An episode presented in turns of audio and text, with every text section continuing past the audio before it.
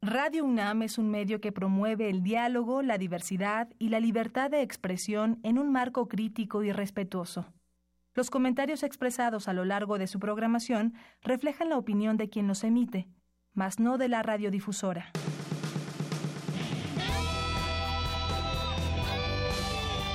Prisma RU. Relatamos al mundo.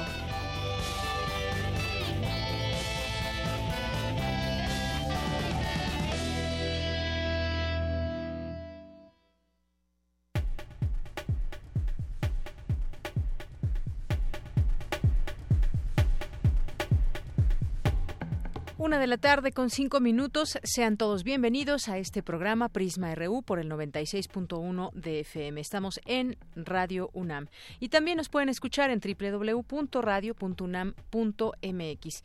Y vamos a destacar hoy algunas notas universitarias y entre ellas vamos a platicar sobre este plan de movilidad que han hecho desde el Instituto de Geografía y también el Instituto de Investigaciones Jurídicas. Es un plan universitario de, de movilidad ciclista para la Ciudad de México. Vamos a platicar con el doctor Manuel Suárez Lastra, que tiene un doctorado en geografía por la UNAM y es director del Instituto de Geografía. Así que quédese con nosotros porque vamos a platicar con él y le pueden también ustedes hacer preguntas al respecto de este, de este tema. Propone biciestacionamientos y propone una serie de cosas que habremos de discutir aquí en este espacio con él. Y vamos también a platicar eh, sobre el sexenio de Enrique Peña Nieto en términos de seguridad. ¿Qué situación deja para el próximo gobierno? ¿Cuáles fueron los aciertos, si es que los hubo, o cuáles los errores a lo largo de esta administración? Vamos a tener eso en nuestra primera hora. En nuestra segunda hora vamos a tener nuestro reporte de esta semana desde la FIL Guadalajara con Miguel Ángel Quemain y también vamos a tener eh, Cinemaedro con el maestro Carlos Narro que nos acompañará aquí como todos los jueves. Así que no se lo pierda, quédese con nosotros, acompáñenos, hágase presente a través de redes sociales, arroba PrismaRU, en Twitter, en Facebook, Prisma RU, y a través de nuestra vía telefónica 5536 43 39. Así que comenzamos desde aquí, relatamos al mundo y nos vamos a nuestro resumen informativo. Relatamos al mundo. Relatamos al mundo.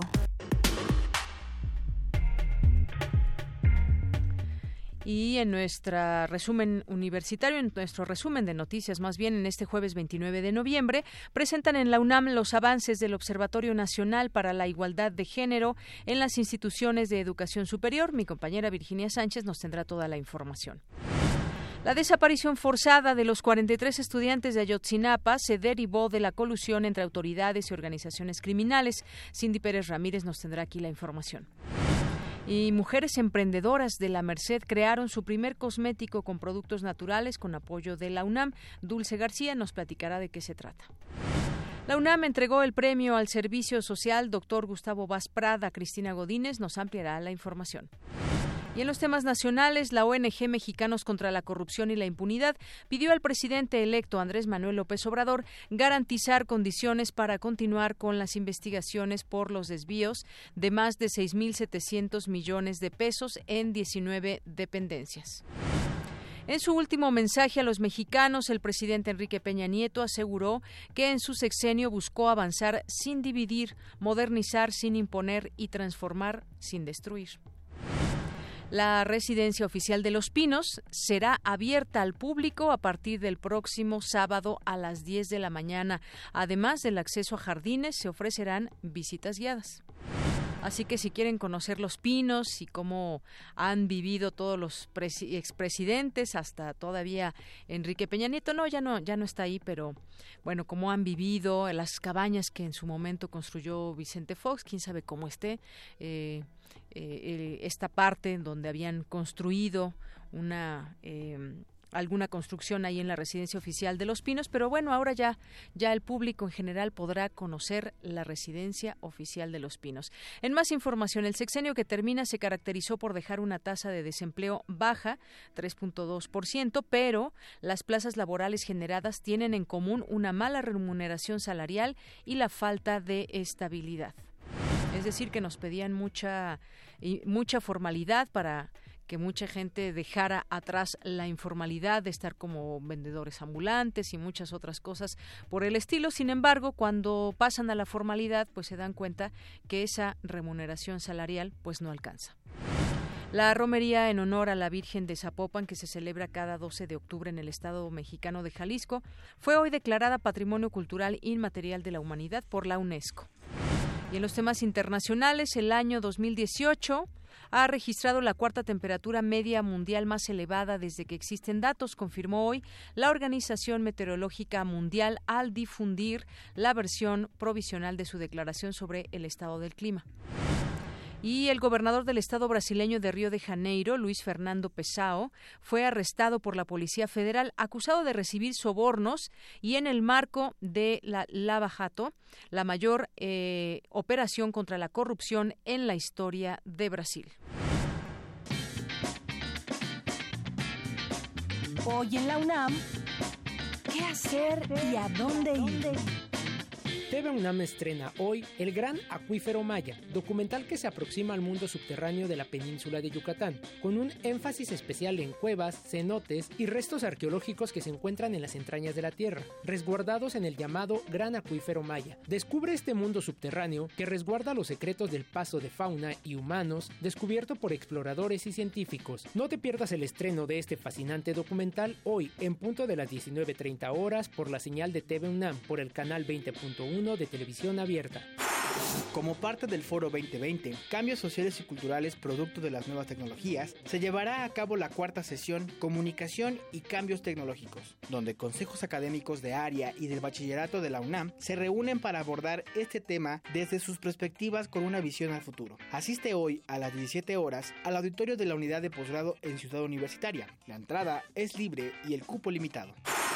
No te puedes perder la inauguración de la exposición Ficción y Tiempo, que reúne 27 obras de artistas contemporáneos y es organizada por alumnos de la Maestría en Historia del Arte y Estudios Curatoriales de la UNAM. Esta muestra explora la potencia crítica de la ficción ante las dificultades del presente, que han provocado el desencanto por el futuro y han sustituido el deseo de las utopías por la construcción de pasados idealizados. Asiste a la inauguración hoy a las 19 horas al Centro Cultural Universitario Tlatelolco. La entrada es libre.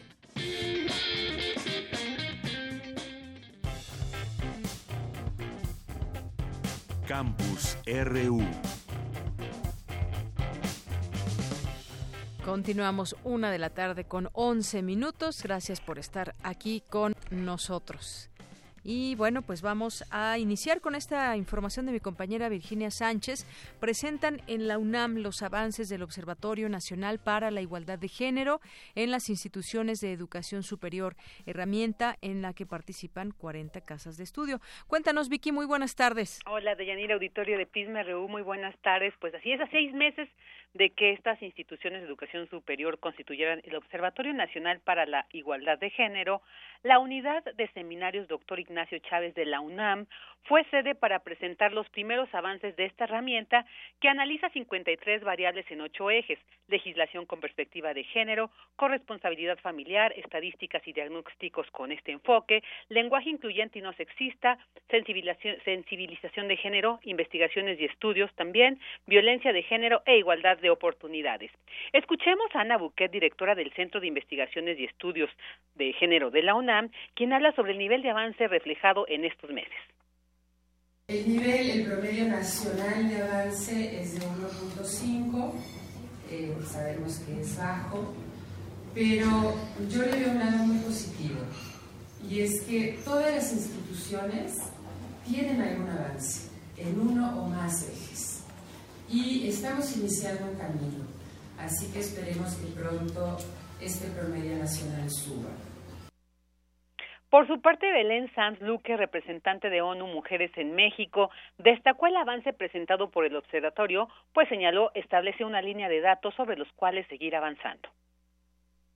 El lanzamiento de los resultados que ahora se han presentado sin duda constituyen un paso o un primer paso fundamental para identificar cuáles son aquellas áreas en las cuales desde la educación superior se debe y se puede avanzar en la igualdad de género pero además nos ha resultado de gran interés el hecho de que cuente con recomendaciones específicas por cada uno de los ejes que identificó el observatorio y en tal sentido eh, marcar una hoja de ruta para poder seguir avanzando en esta materia. Asimismo, el rector de la UNAM, Enrique Graue, resaltó el que nuestra casa de estudios sea la institución más confiable para la sociedad. Sin embargo, señaló aún hay problemas sobre la desigualdad de género que hay que seguir trabajando. Y somos instituciones en las que confían.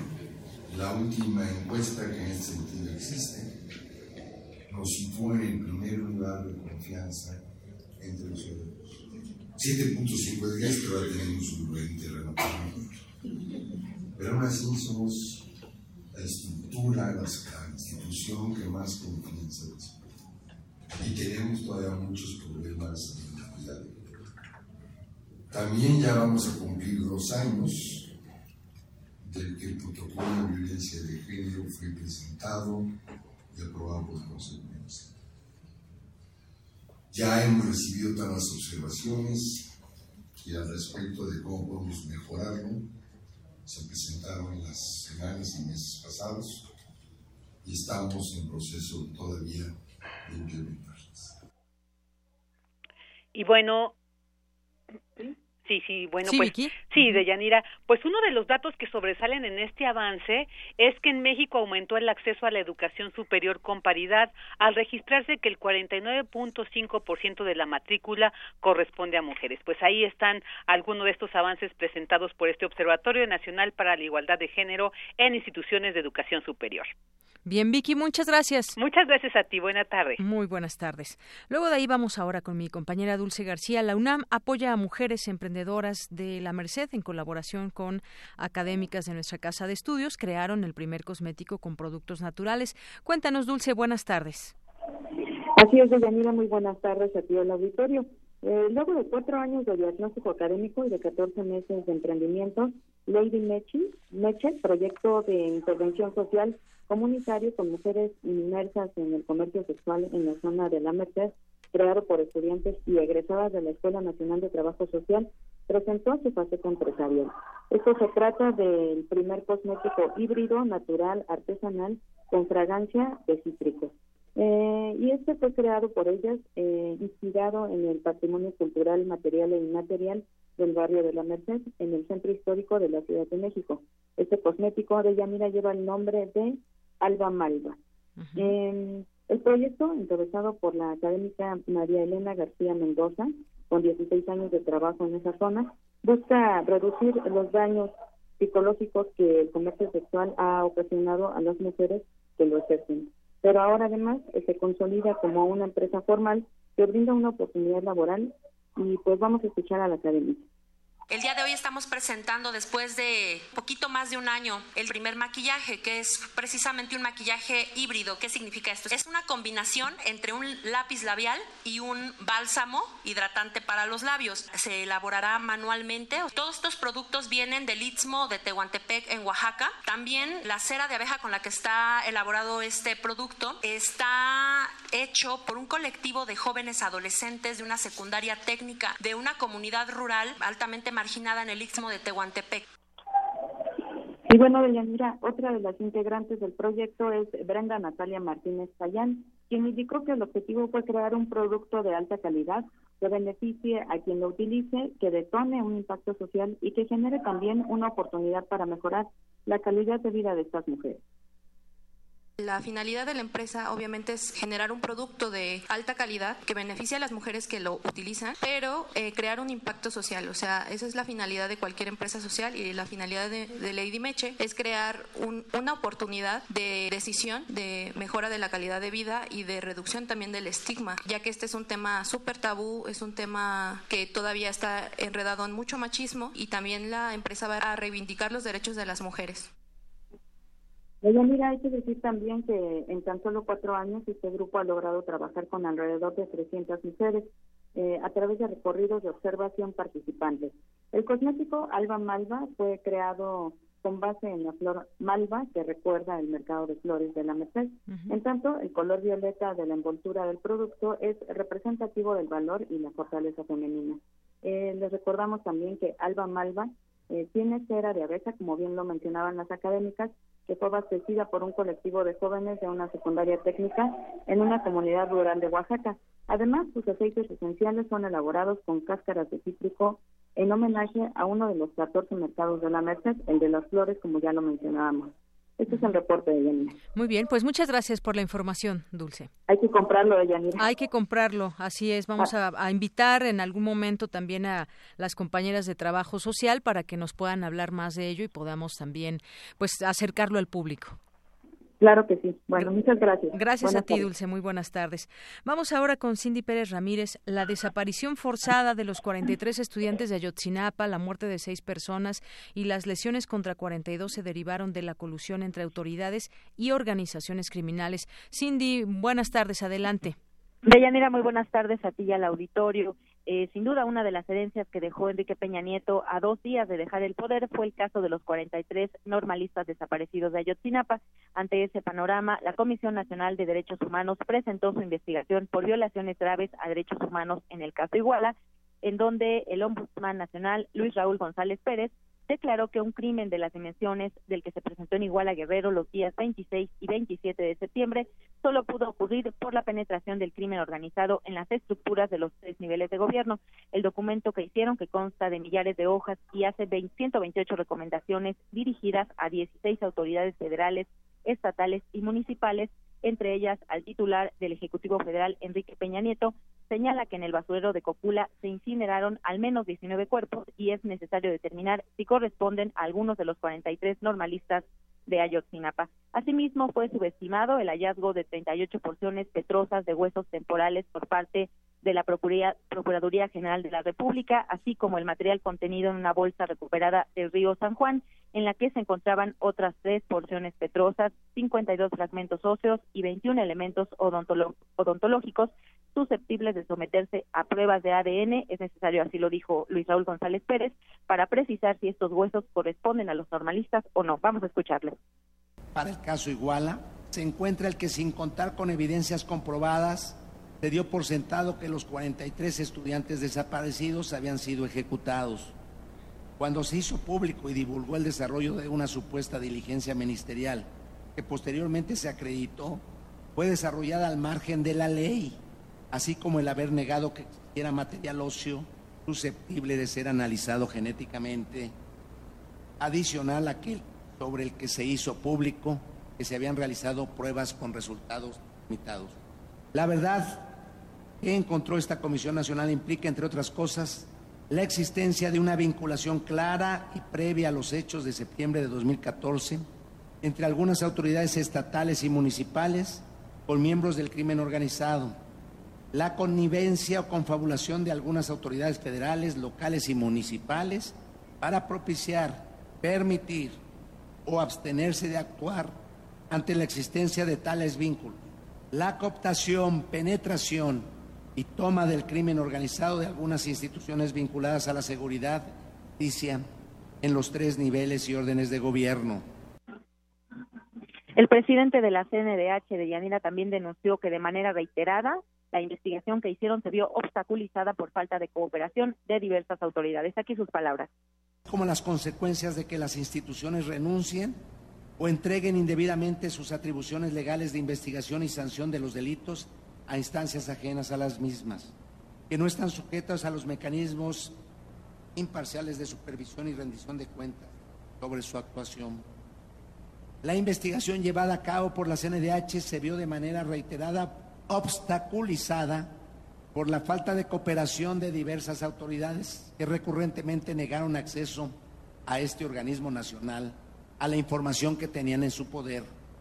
Entregaron la misma de manera parcial, incompleta o desordenada en algunas ocasiones o diversas ocasiones, y que de manera negligente o dolosa se negaron a llevar a cabo diligencias o ejecutar acciones que habrían permitido avanzar en el esclarecimiento de los hechos, evitar que elementos probatorios se perdieran o contaminaran y evitar a las víctimas el que, de manera adicional al dolor y desesperación que personalmente han padecido, hayan tenido que estar durante estos cuatro años pidiendo que el Estado dé cumplimiento a algo que es su obligación. Por último, Luis Raúl González Pérez destacó que corresponderá al gobierno entrante enderezar y continuar las investigaciones penales del caso, para lo cual la presente recomendación constituye el punto de partida y una guía clara de lo que falta por hacer. Este es el reporte de Yanira. Gracias, Cindy. Muy buenas tardes. Muy buenas tardes. Bien, pues es un tema que pues quedará pendiente, quedará abierto todavía para el siguiente gobierno. Hoy se da a conocer todo esto por parte de la Comisión Nacional de los Derechos Humanos. Continuamos. Queremos escuchar tu voz. Nuestro teléfono en cabina es 55 36 43 39. Porque tu opinión es importante, síguenos en nuestras redes sociales, en Facebook como Prisma RU y en Twitter como arroba PrismaRU. Continuamos una con 24 minutos. Tenemos ya en la línea telefónica, le agradezco nos tome esta llamada, al doctor Manuel Suárez Lastra, que es doctor en geografía por la UNAM y es director del Instituto de Geografía. Doctor, buenas tardes, bienvenido a este espacio. Hola, buenas tardes, Yanira, y un saludo a todo, a todo tu auditorio. Gracias. Doctor, pues quisiéramos platicar con usted sobre el Plan Universitario de Movilidad Ciclista, un plan que emana desde la UNAM y que tiene eh, pues esa posibilidad de que se generen acciones por parte también de la autoridad en la Ciudad de México. Es una propuesta que básicamente se centra en tres componentes, que es la creación de biciestacionamientos, expansión del programa Ecobici rutas potenciales para la construcción de nuevas ciclovías. Todo ello, pues también habrá que desarrollarlo. Me gustaría que nos platique a grandes rasgos acerca de este importante documento. Eh, bueno, pues es un documento que se hizo eh, en el Instituto de Geografía junto con colaboración de, personal del Instituto de Investigaciones Jurídicas y que eh, fue financiado por el Banco Interamericano de Desarrollo para la Secretaría de Medio Ambiente de la Ciudad de México.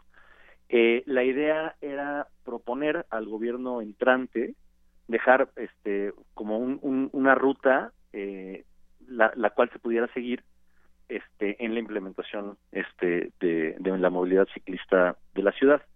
La cuestión que hemos visto es que a partir de los últimos 10 años la movilidad en bicicleta ha aumentado, de, o sea, incrementó de 100.000 viajes a casi 300.000 viajes.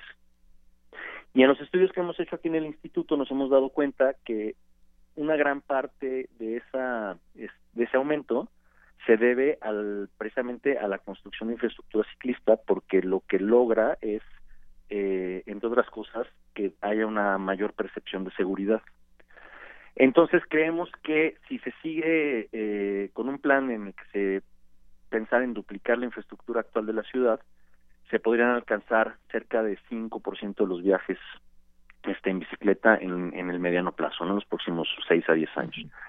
Eh, lo cual pues estaría ya muy por arriba de, los parámetros mundiales y en una ciudad como México pues sería una, una este, un componente importante de la movilidad de la ciudad. eh, y eso bueno, nos dimos a la tarea de hacer todo el estudio de eh, los lugares potenciales donde desarrollar esta infraestructura para que tenga el mayor impacto y pues el resultado es ese documento que tienes en las manos que fue presentado hace una semana. Así es. Y bueno, dentro de todo esto, pues hay un diagnóstico que es parte de darse cuenta también que mucha gente ha volteado a ver la, a la bicicleta como un medio de transporte. Hay una estrategia y, yo me imagino, no sé si en ese aspecto podamos hablar, eh, doctor, la inversión que se hace, por ejemplo, para biciestacionamientos, para ciclovías, no es un presupuesto tan grande como cuando se hacen, por ejemplo, vías para los automóviles, segundos pisos y demás. Es mucho más eh, barato poner atención o poder tratar de hacer estos lugares propios para los ciclistas. Así es.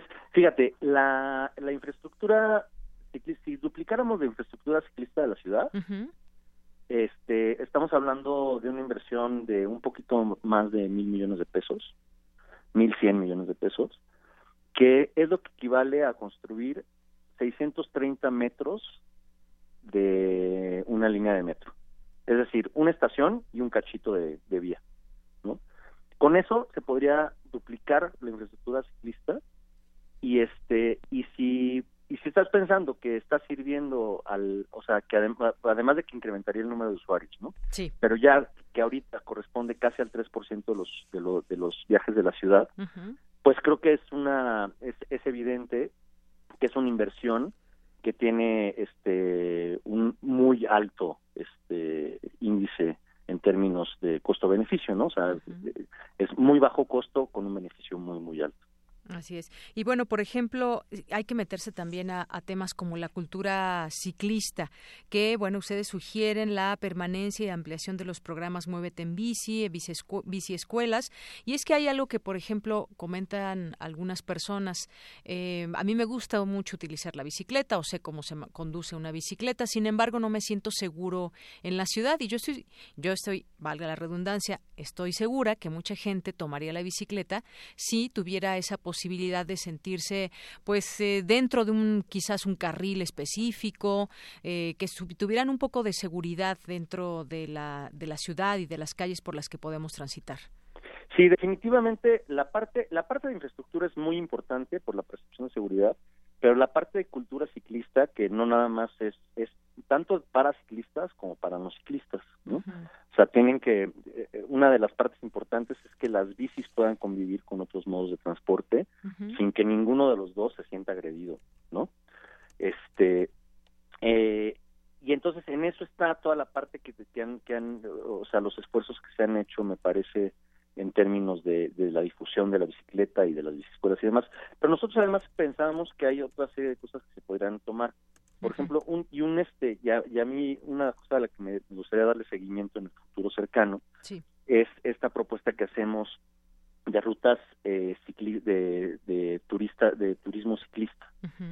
eh, es decir, que pudiéramos, que, que pudieras tú, en, ya sea en una bici propia o una bici eh, eh prestada, eh, del, sistema de, bicicletas públicas, hacer rutas dentro de la ciudad en la que tú pudieras decir, bueno, en la mañana que hubiera una ruta de, podría ser una ruta de museos o una ruta de mercados o una ruta que estuviera planeada para que en la mañana puedas visitar un mercado y desayunar, luego puedas ir a un museo, luego puedas ir a una plaza pública y en la tarde puedas comer y luego ya regresas a tu bicicleta, ¿no? Por ejemplo. Eh, y que eso podría tener un impacto importante, eh, porque ahorita, por ejemplo, los paseos dominicales que se hacen en la ciudad ya desde hace mucho tiempo, este, pues es, es meramente recreativo, pero es eh, no tiene un fin específico, ¿no? Nada más vas de un lado de un lado al otro de la ciudad, pero sin un fin específico. Y con estas rutas temáticas podrías tener fines específicos para la parte este, recreativa de la bicicleta y sería una forma nueva también de vivir la ciudad y que creemos que podría tener un impacto importante. Eh, doctor Manuel Suárez Lastra, eh, esto fue presentado ante las autoridades actuales.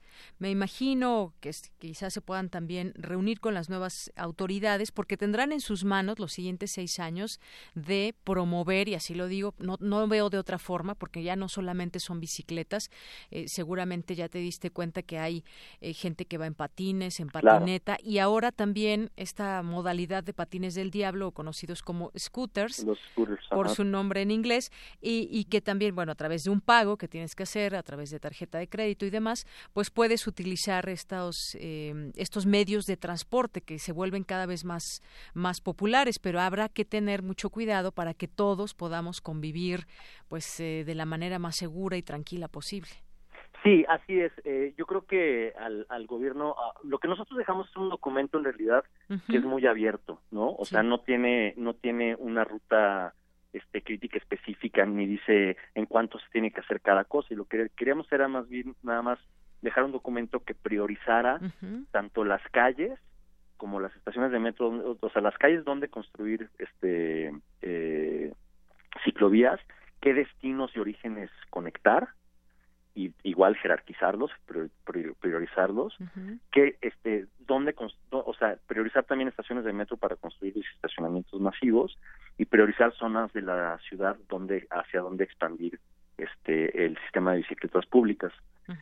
Ya el orden y la inversión y la forma en la que lo deban lo, lo quieran hacer eso yo, yo creo que es una cuestión que tiene que, resolver el, propio gobierno, pero por lo menos lo que hemos dejado ya es un documento que dice hacia dónde, por dónde y, y, en qué orden, ¿no?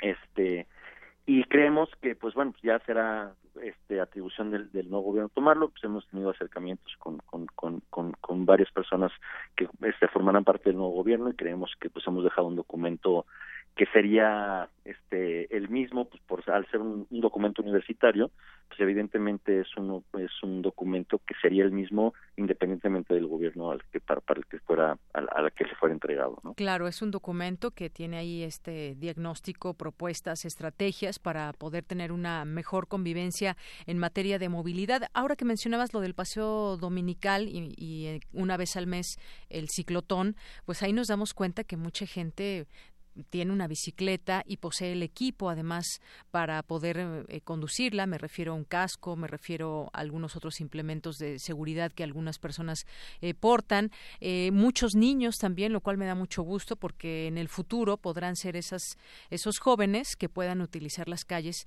a través de la bicicleta y demos quizás esa mirada hacia verlo como una filosofía de vida, el que podamos convivir todos juntos y el que podamos respetar también. Eso yo insisto en esa parte, pero lo hemos visto estos paseos dominicales que, si no mal recuerdo, empezaron cuando estaba Marcelo Ebrard en el gobierno capitalino. Eh, y bueno, creo que han sido una opción muy, muy buena para la gente. a la gente le gusta y sale todos los domingos con su bicicleta. Hay otros paseos también, como en Benito Juárez, se hizo también un circuito donde puede la gente tomar su bicicleta y cierran algunas avenidas como División del Norte, por ejemplo, algunas otras. Sí, mira, yo estoy completamente convencido de que eh, la, la bicicleta es un, medio de transporte completamente viable para esta ciudad, muy a diferencia de lo que se pensaba hace hace siete, ocho años cuando empezó todo esto donde todo el mundo decía, no, es que México no es Ámsterdam y México este, nunca van a respetar a los ciclistas. y Pues no, no somos Ámsterdam, pero por algún lado tenemos que empezar. exacto, pero hay que empezar por algún lado, ¿no? Y yo creo que se ha demostrado que, que, al contrario de, de, este, de lo que se pensaba, la Ciudad de México es completamente ciclable, tenemos tanto las condiciones de relieve como las condiciones este climatológicas este excelentes para la para la bicicleta hay este, se, ha, se ha demostrado que la, infraestructura se puede construir y, se, y, que va a ser utilizada, este, que es, además de, de que es el medio de transporte más rápido de, toda la ciudad, no es el que se, ha demostrado tiene la, las mayores velocidades en, en hora pico. Entonces, eh, incluso también se ha demostrado que si no si no te vas matando en términos de velocidad, si no vas demasiado rápido, este en un trayecto de 20 minutos que son casi 8 kilómetros, este ni siquiera llega sudado, ¿no? Este y eso pues, es muy importante porque quiere decir que la bicicleta es una forma de construir ciudad, de hacerla más, de, vivir la ciudad, pero también de hacer más eficiente la forma de transporte y, de manera muy económica. Pues sí, y también la organización, porque veo muchísimas organizaciones de ciclistas que están activos en redes sociales, que están activos con propuestas también, que publican sus eh, eh, documentos, y me refiero, por ejemplo, a un reglamento que debemos conocer todos los ciclistas. Y bueno, yo creo que junto, juntos, quienes estamos acostumbrados a usar, a usar una bicicleta en la ciudad, podemos también ser tomados en cuenta para, eh, para este tipo de propuestas que hay y bueno, quienes hemos tomado, decidido tomar las calles en el buen sentido de la palabra, pues bueno, tendremos esa oportunidad también quizás de miras a los siguientes seis años a que podamos seguir ganando espacios de manera ordenada y de manera con mucha, también con mucha organización. Pues muchísimas gracias, doctor Manuel Suárez Lastra. A ti, muchísimas gracias por la entrevista. Y seguimos en el tema, seguramente habrá mucho que comentar cuando ya pues empecemos a ver cómo va cambiando esta ciudad en el sentido de la movilidad. Así es. Bueno, pues muchas gracias. Hasta luego. Hasta luego, buenas tardes. Buenas tardes, doctor Manuel Suárez Lastra, quien es director del Instituto de Geografía de la UNAM. Prisma RU. Relatamos al mundo.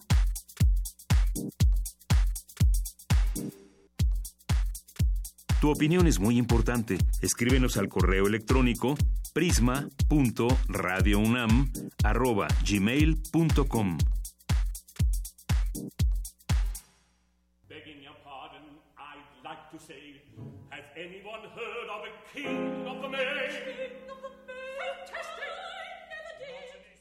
Hola amigos de Prisma RU, buenas tardes. Les saluda Cristian Gómez, soy el director concertador de la ópera que vamos a presentar hoy en el Teatro de las Artes a las 19 horas, ahí en el Centro Nacional de las Artes. Estoy hablando de Albert Herding, que es una de las óperas de cámara de Benjamin Britten. Vamos a hacer el estreno en México hoy de esta ópera, mañana viernes también a las 7 y el domingo 2 de diciembre a las 5 de la tarde. Los estamos invitando a asistir, la entrada es libre, participen de esta ópera de cámara de Benjamin Britten, que es una partitura maravillosa, es una comedia, es de las poquitas comedias que escribió Britten, que está escrita dentro de la primera mitad y un poquito más adelante también del siglo XX. Britten es un compositor que no se casa con ninguna de las escuelas o ninguna de las posturas estéticas de su época, sino que al contrario toma lo que le parece más valioso de cada una de las corrientes que le interesaban y crea un estilo ecléctico muy interesante que le da una voz propia y diferente a todo lo que hemos escuchado en el siglo XX. Tiene tanto música bastante experimental como música muy tonal y muy tradicional, tiene manifestaciones muy diversas desde cuarteto de cuerdas hasta ópera para tres orquestas simultáneas, eh, ballet, ópera de cámara. Y bueno, en Albert Herring lo que ustedes van a poder escuchar es música bastante accesible para el público, muy difícil de ejecutar, pero después ni se van a dar cuenta de eso porque música está hecha para acompañar la comedia. Los que van a sufrir somos los músicos aprovechen la oportunidad porque nunca se ha hecho antes en el país y probablemente vayan a pasar muchos años antes de que se pueda volver a escuchar. Ojalá que no, ojalá que se haga más seguido, pero tomando en cuenta las estadísticas, pues así es. Participa Solistas Ensamble de Limba, quienes son los solistas de la ópera. Tenemos también a tres niños cantores en escena, integrantes de Escuela Cantorum de México. Y en el foso, en la parte orquestal, tenemos a Campus Uyite Ensamble, con quien ya tengo muchos años haciendo ópera de cámara y música del siglo XX y XXI. No se lo pierdan. Hoy 29 a las 19 horas, mañana 30 a 19 horas y el 2 de diciembre a las 17 horas.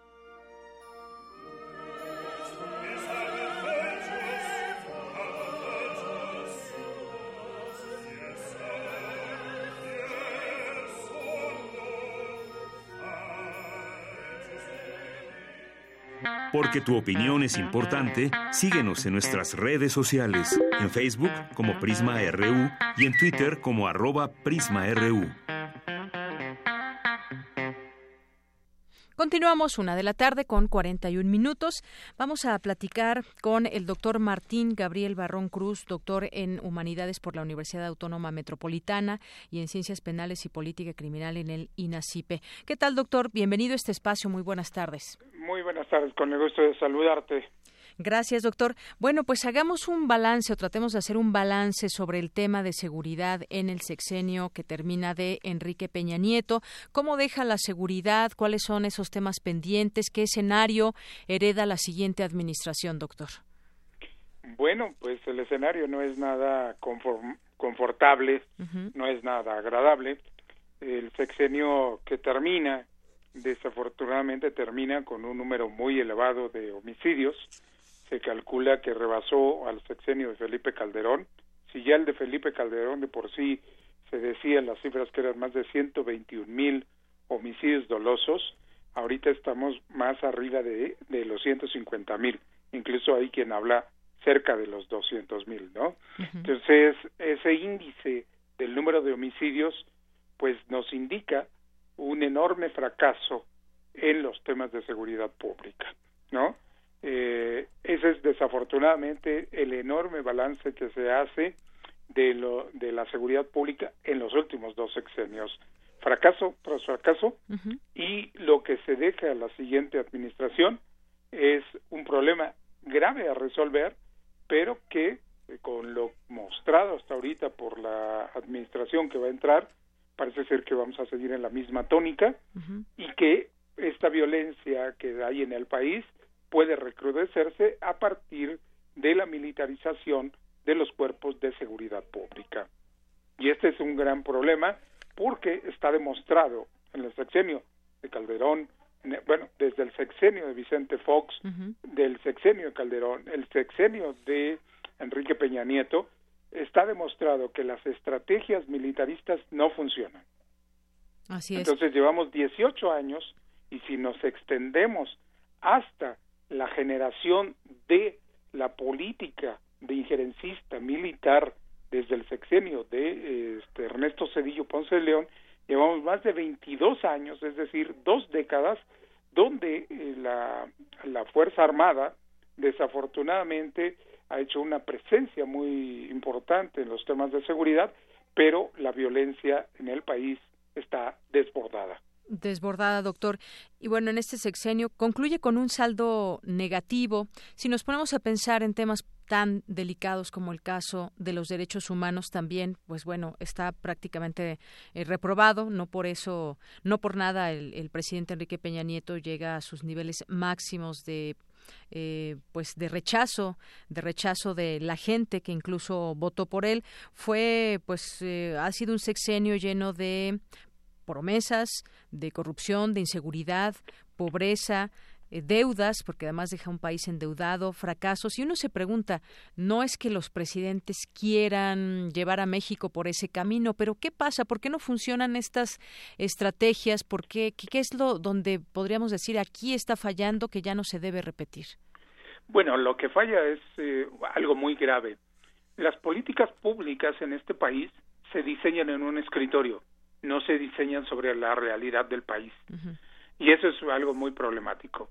Eh, en, en, el tema de seguridad, tú puedes ver casos de Ayotzinapa, casos irresueltos de impunidad, gobernadores, que ya muchos oh, hablan de gobernadrones, ¿no? O sea, ¿y por qué? Porque está demostrado todos los actos de corrupción que cometieron, sin embargo, no están en juicio, están impunemente fuera incluso del país o dentro del país. ¿No? Entonces, el sexenio de Peña Nieto está marcado por corrupción, está marcado por impunidad, está marcado por inseguridad, está marcado por toda la parte negativa de lo que implica la seguridad. ¿Sí? Entonces, ¿cómo, ¿cómo ver este sexenio? Bueno, pues en un enorme fracaso de las políticas diseñadas, en esos famosos compromisos que él firmó desde su campaña, que dijo que iba a generar una confianza en la sociedad a partir de una serie de compromisos. En, eh, a la mitad del sexenio, incluso podríamos demostrar que de los más de 200 compromisos no llevaba ni siquiera la mitad, que se iba a tardar más de 20 años en cumplir con sus famosos compromisos firmados ante notario público. Más de 20 años. ¿no? es decir, es una política sin sustento es una política retórica, es una política demagógica y eso es lo mismo que está pasando con los discursos de la siguiente administración. Entonces, lo único que vamos a ver es una repetición de políticas fallidas, demostradas no por mí, sino por N cantidad de investigadores, de instituciones fuera del país y dentro del país, que han dicho y han levantado la voz que estas políticas no funcionan, que hay que cambiar eh, eh, las políticas. Incluso el propio Ernesto Cedillo, en un acto, digamos, de arrepentimiento, dice, la guerra a las drogas es un fracaso y yo me equivoqué. Sí, pero lo estás diciendo 22 años después. Cuando eras presidente, tuviste la oportunidad, tuviste la magnífica oportunidad de ser un presidente, de decir no a las políticas antidrogas, no a la política de represión. Sin embargo, la política que ellos siguieron fue una política de militarización. Pero no me vengas a decir 22 años después me equivoqué. Cuando el país está hecho en un desastre. Entonces, creo que los políticos lo que deben de asumir con enorme responsabilidad es generar políticas que precisamente ataquen así, muy simple. Hay cinco grandes políticas que se deben de, de, hacer. Una es una política laboral. Dime realmente Felipe Calderón se dijo el presidente del empleo. Peña, dijo, Peña Nieto dijo que eran el presidente del empleo, que se habían generado empleos en su sexenio de la más eh, el mayor número posible de empleos. Pero ¿de qué calidad? ¿De qué naturaleza? ¿De qué sirve a un joven profesionista ganar seis u ocho mil pesos cuando tiene una carrera universitaria? Cuando esos seis o ocho mil pesos se lo pueden pagar como ser un sicario, como ser un dealer. O hasta más o hasta más. O sea, ¿qué le estamos dejando a la juventud? Trabajo. Otro, educación. ¿De qué clase de educación estamos hablando en el país? Digamos, no hay que ver, yo como profesor universitario y como profesor de posgrado, tristemente veo que, la, que, que, los estudiantes no saben escribir, no saben hacer un ensayo.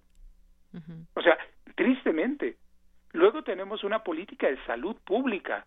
El sistema de salud está colapsado, ¿no? ¿Dónde tenemos una política de vivienda digna? O sea, las, las casas del, del Infonavit, en otros en otras ciudades le llaman las pichoneras, las conejeras. O sea, es una burla. Una casa de interés social. Así es. ¿No? Porque nadie puede vivir ahí.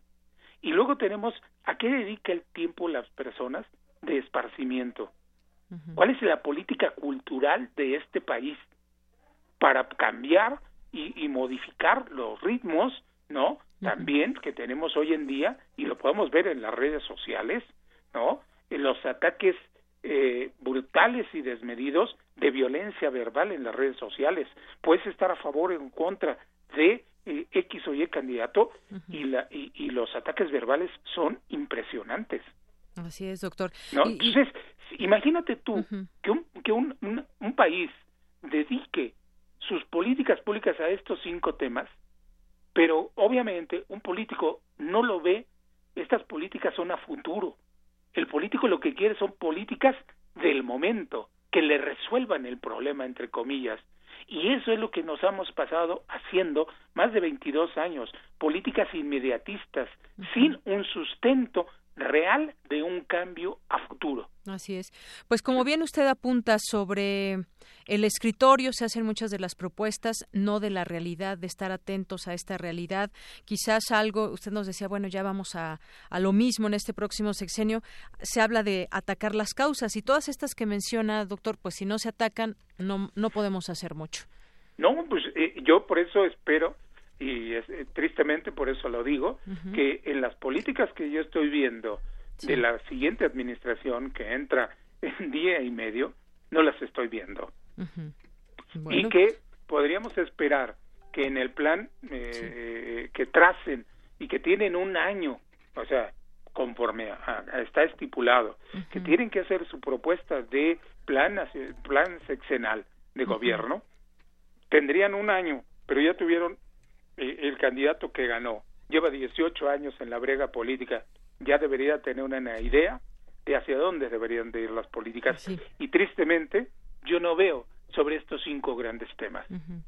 Doctor, pues eh, si le parece bien, en otro momento seguimos platicando esto, ya cuando entre en funciones el próximo gobierno y veamos quizás esas primeras estrategias en el tema de seguridad. Podríamos seguirlo platicando.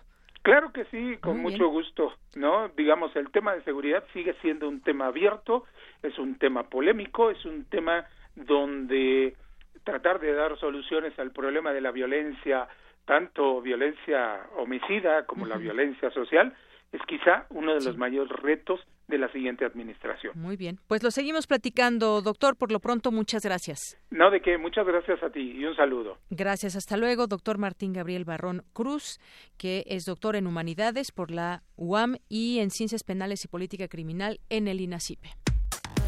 Relatamos al mundo. Relatamos al mundo.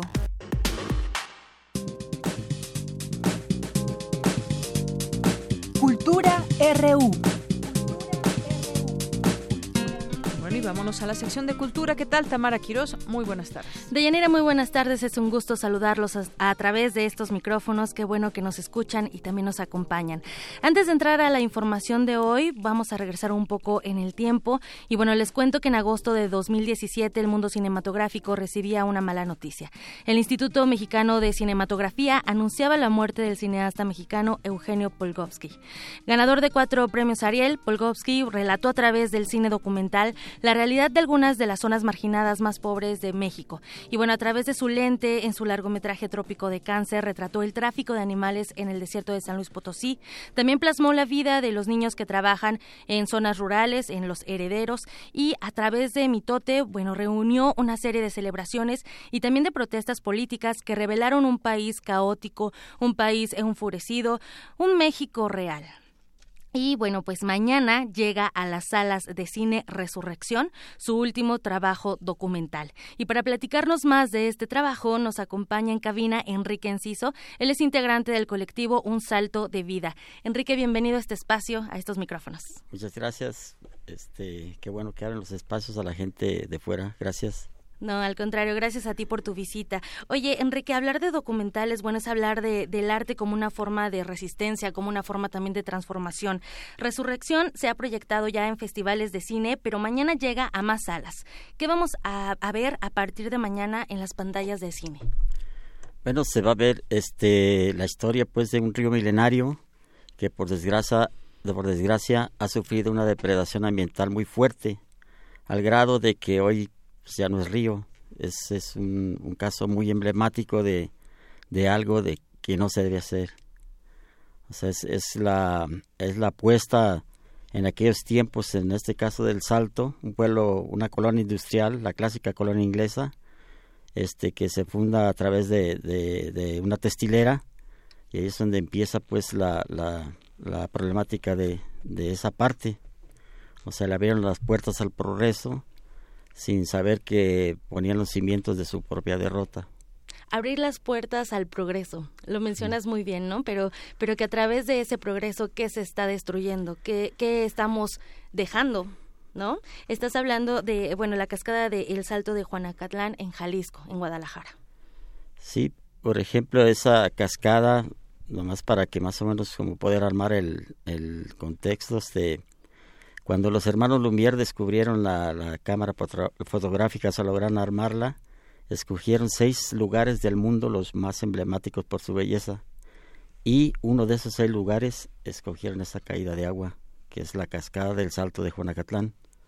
El, el, también conocido como el Niágara mexicano. El famoso Niágara mexicano. Ajá. Oye, Enrique, en, en, este documental de Polkowski, que bueno, mencionábamos que es eh, su último trabajo cinematográfico, vemos justo estas imágenes, el rescate de estas imágenes en blanco y negro. Vemos esa abundancia de agua, pero también nos muestra eh, la otra parte, la parte actual, la parte donde las industrias, bueno, han dejado sin ese caudal a, a las comunidades, al mundo entero. Sí, este pues pasó primero como comentábamos pues este primero en ese caso pues lo que era la caída de agua tan tan emblemática pues tan tan bonita un paraíso pues este se empezó a convertir en, un infierno. Este primero se murieron los peces o sea las especies que habitaban sobre el río se extinguieron se murieron todas. O sea todos los que conocimos cuando éramos pequeños este no existe ya ni una existe. Y después se empezaron a morir los árboles, ya que consideramos pues como había tanta pudrición, o sea, tanto metano que producía el, en este caso las aguas, este pues se, se este desplaza la humedad y los árboles murieron, los árboles pues que conocimos que eran comestibles como los mangos, las guayabas, los plátanos, todo eso que eran cosas que se daban ahí por, por de humor, como dicen, se daban solos pues. Uh -huh. Y ahora dicen compañero, pues que siempre decimos eso, ahora seguimos nosotros. O sea, hoy ya en estos tiempos, pues la gente se muere, los, muchas enfermedades, este, se muere antes de tiempo, enfermedades muy agresivas, cánceres que ves a alguien ahorita este, en la calle y a las dos, tres semanas se murió fulano, ¿cómo? Pues si lo acabo de ver, ¿no? Pues tenía cáncer. Ah, entonces sí, o sea, se está pagando ya un, un precio muy alto, pues. Así es y aquí el gran dilema pues es, pues, es eso pues de que está la gente expuesta y, y pues no, no, no, ha pasado gran cosa pues. Incluso muchas personas que nos escuchan en este momento, bueno, recordarán que podían llegar a su casa a tomar un vaso de agua de la llave incluso y, y lo podías beber sin ningún problema. Hoy el agua está muy contaminada.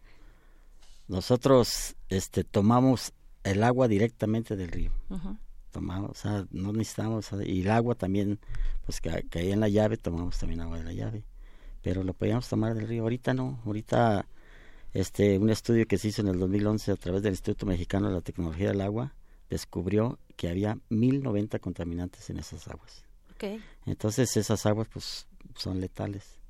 Pasó un caso de un niño que cayó por desgracia y tomó agua, tuvo 19 días de, de en coma y murió tan sí, contaminada sí, está el agua. O sea, es muy grave. Enrique, ¿cómo, ¿cómo llega un salto de vida a este colectivo a, a este documental, Resurrección? Este es a través de el, un salto de vida, pues, con la gente del pueblo, es, es concretamente gente de la comunidad, empezó a alzar la voz, a tratar de buscar modos y formas de que fueran escuchados y, pues, se les quitara esa pesadilla que sufren a diario.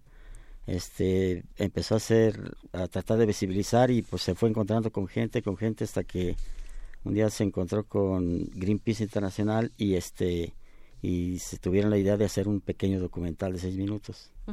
Entonces para eso pues contrataron a en este caso Eugenio le tocó esa parte.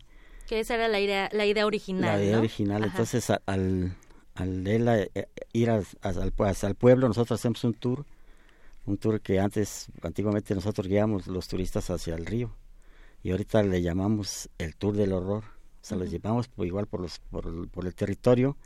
Entonces hicimos el tour del horror con Eugenio y pues al ver eso, pues le impactó mucho. Entonces eh, al último ese pequeño documental se hizo grandote, se llamó Un salto de vida también el documental. Este, sin exagerar, Eugenio era, es una persona pues muy muy profesional, el caso es que logra obtener el Ariel con ese con ese documental, pero el caso no fue eso, sino que él le quedó esa parte de que dijo, no no, no basta pues, no basta con esto poquito, aunque es mucho pues para la, para para el para, para el cine pues eso. Pues se decidió hacer el ya por su cuenta de forma muy personal hacer hacer el, el documental. Claro, y creo que bueno el, el, arte es una forma de visibilizar, ¿no? Estamos en, en eh, a dos días de una llamada cuarta transformación y yo creo que también es importante reflexionar en torno a esto, ¿no? Eh, yo, por ejemplo, no uso eh, popotes, pero soy una en un millón. ¿Qué está pasando con la regulación de las industrias? Eso a mí me hace pensar también. Sí, pues este, la ya la regulación de la industria pues es, es muy difícil porque el, como el organismo, pues en este caso encargado de hacer eso es la Semarnat. Entonces la Semarnat tiene un, adentro tiene otro, una secretaría que se llama la Comarnat. Curiosamente esa, esa secretaría es la que hace las leyes de regulación del medio ambiente. Pero esa secretaría está formada por la mayoría, son industriales. Entonces, pues, o sea, no, como dicen, el, cuchillo no maneja quien, no hiera quien lo maneja. Claro. Entonces, ahora que, como dice que va a entrar la, transformación, pues, de, si, si, se revisa ese documental, si tuvieran la suerte de verlo, es un material didáctico que pueden ver y ver lo que no se debe hacer. Entonces, podría ser como, como la punta de lanza para empezar a, a hacer las cosas de otros modos y de otras formas. Pues a voltear hacia otros espacios también, ¿no? Porque ¿qué les estamos dejando a las... Digo, nosotros aquí estamos, en algún momento nos vamos a ir, pero vienen otras generaciones y ¿qué les estamos dejando? Y creo que a través de la lente de Eugenio Polvos, de Eugenio, eh, bueno, pues lo, lo que logra es, es también mostrar esas imágenes, el rescate de imágenes y las imágenes desoladoras, las imágenes actuales, cómo está viviendo la gente. Y, y bueno, en este caso es, es un caso específico, pero también hay otras regiones de cómo está viviendo la gente. Bueno, eh, en este caso, cuando los primeros trabajos de Eugenio, sí logró destrabar cosas. O sea, irremediablemente, esos trabajos que hizo él son los que, sin exagerar, han destrabado cosas para tratar de remediar. En el primer trabajo, el Estado, al, verse como, este, como exhibido, entonces hace una, una, pone una planta tratadora de aguas residuales pero esa, esa planta tratadora es una, una remediación tramposa, porque solo trata los nitratos, los nitritos y los fosfatos, o sea, trata la mierda y la espuma. Este, y la, y la, y la, y los metales pesados no los trata porque es biológica, o sea, si le meterían, pues se morirían las bacterias. Entonces el agua la lograron en un tiempo corto que ya no, ya no está, sigue igual, pues, o peor que antes, hacerla cristalina. Entonces, esa agua es transparente, pero es homicida. O sea, sigue matando en cierto tiempo del año.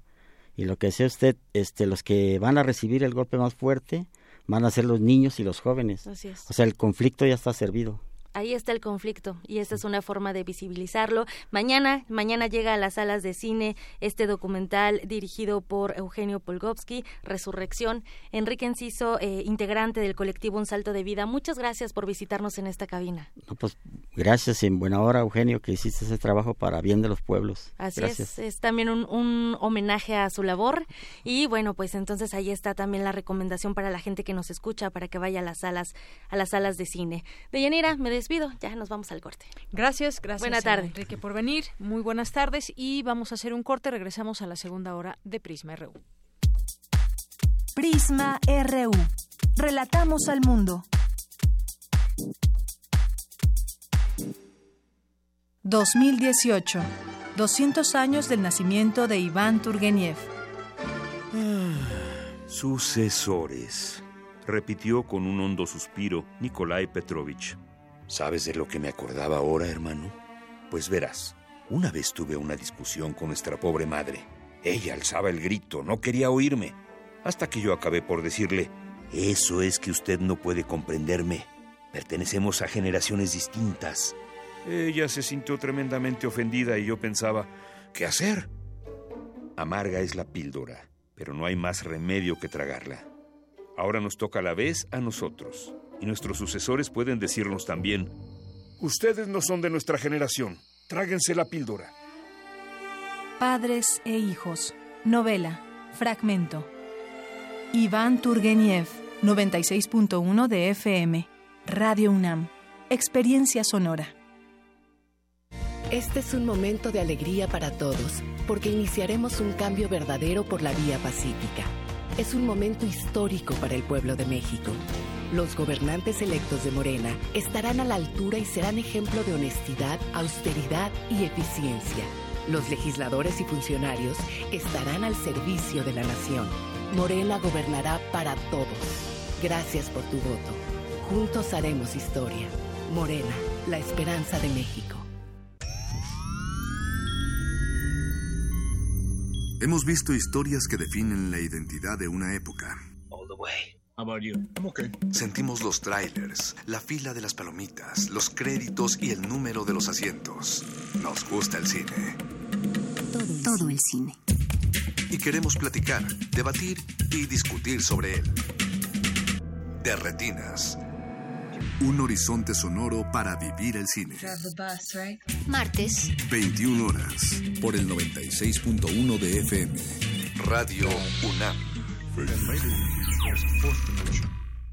Hola, soy Encia Verduki y estoy en descargacultura.unam. Disfruta. Un fragmento de Oscura Monótona Sangre, novela de Sergio Holguín que ganó el premio Tusquets Editores. Una chica estaba parada entre dos casas que parecían moverse con el viento. Tenía el aspecto de ser una adolescente como Diana. Vamos a algún lado, le dijo, poniendo una voz que intentaba ser sensual, pero que, dicho por una chica de su edad, sonaba la imitación de un parlamento de una película. 10 años de llegar a tus oídos. www.descargacultura.unam.mx Queremos escuchar tu voz. Nuestro teléfono en cabina es 55 36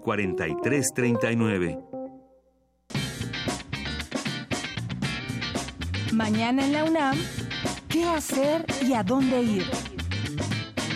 La UNAM, a través de la Dirección General de Actividades Cinematográficas, convoca al segundo concurso bienal de tesis sobre cine 2016-2018 para alumnos titulados de licenciatura y posgrado de la UNAM, con grado en la modalidad de tesis de examen profesional obtenido entre el 1 de julio de 2016 y el 30 de junio de 2018. El cierre de convocatoria será mañana 30 de noviembre a las 19 horas. Consulta las bases en www.filmoteca.unam.mx.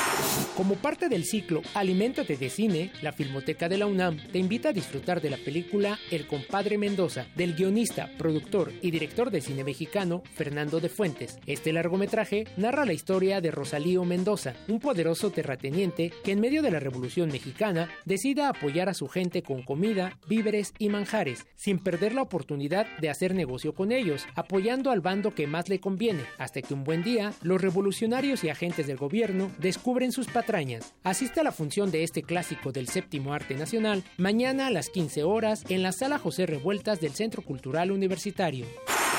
Recuerda que mañana es viernes de danza con el taller coreográfico de la UNAM, que presenta su temporada número 100 bajo la dirección del bailarín Diego Velázquez. Asiste a disfrutar de este montaje dancístico que es ya un clásico de las actividades culturales universitarias. La función será a las 12.30 del día en el Teatro Carlos Lazo de la Facultad de Arquitectura. La entrada es libre y el cupo limitado.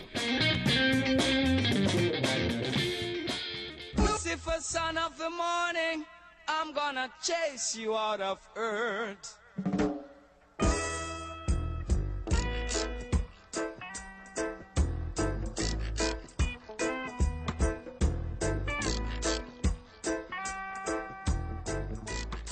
Hace casi 50 años, en Jamaica, nació un género musical que trascendió en la historia, el reggae.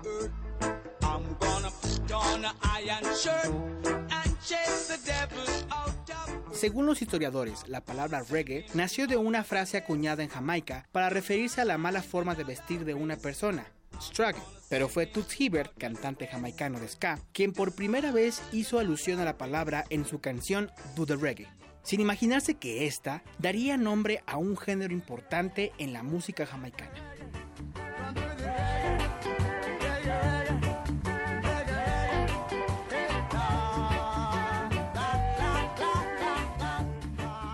Reggae se caracteriza por sus fuertes cargas políticas, sociales y sentimentales en sus letras, además de ser un símbolo insignia de la cultura rastafari. Dentro de los principales exponentes de este género se encuentran Prince Buster, Desmond Decker y Jackie Mito, y The Wailers, una banda formada por Bob Marley, Peter Tosh y Bonnie Wailer.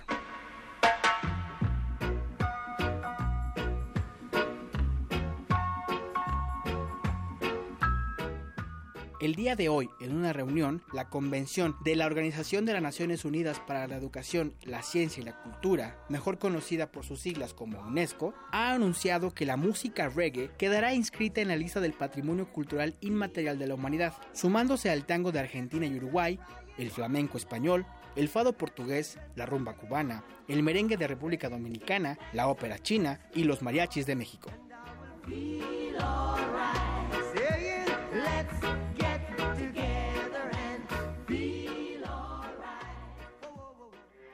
Porque tu opinión es importante, síguenos en nuestras redes sociales, en Facebook como Prisma RU y en Twitter como arroba PrismaRU.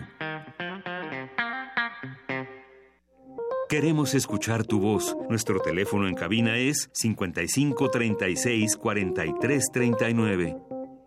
Dentro de nosotros existe algo que no tiene nombre y eso es lo que realmente somos. José Saramago.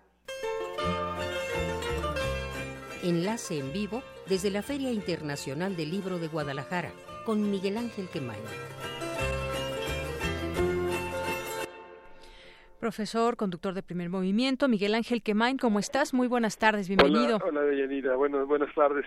Pues fíjate, la, la feria continúa, la feria tiene muchísimas actividades que son muy interesantes. Hoy hay una hay una mesa muy amplia, una lectura polifónica de las ganadoras del Premio de Literatura Sor Juana Inés de la Cruz, en las que participan, bueno, todas las que han todas las que han desfilado en ese enorme foro, Yoconda Belli, Ana García Bergo, Amargo Glantz, Claudia Piñeiro, Cristina Rivera Garza, va a estar eh, Angelina Muñiz Huberman, que ganó el premio Sor Juana, pero que ahora ganó el Premio Nacional de Literatura, y que también eh, preside el Salón de Poesía hoy, que ha sido uno de los eventos más interesantes.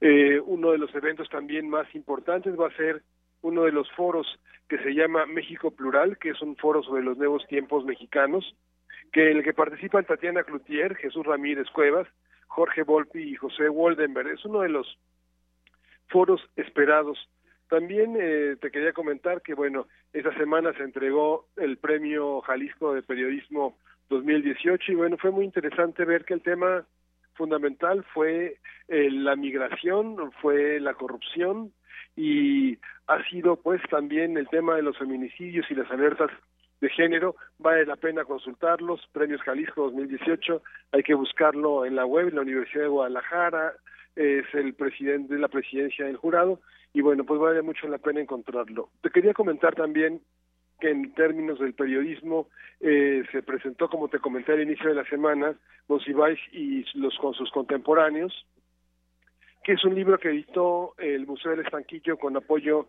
del gobierno de la Ciudad de México y su editor fue Francisco Vidargas y bueno, tengo un audio de Francisco que nos explica en qué consiste este libro y si quieres vamos a escucharlo y regresamos con el siguiente audio. Adelante. Mira, quisimos hacer un panorama general de todas las empresas eh, culturales eh, que él impulsó o en las que estuvo involucrado.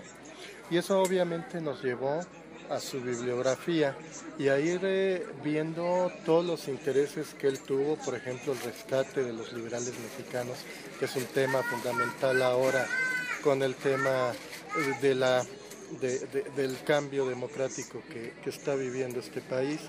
El tema que siempre, lo que yo insistí, de que a través de la cultura se iba a poder dar también ese cambio democrático, fue fundamental y es algo que no debemos de perder de vista siempre.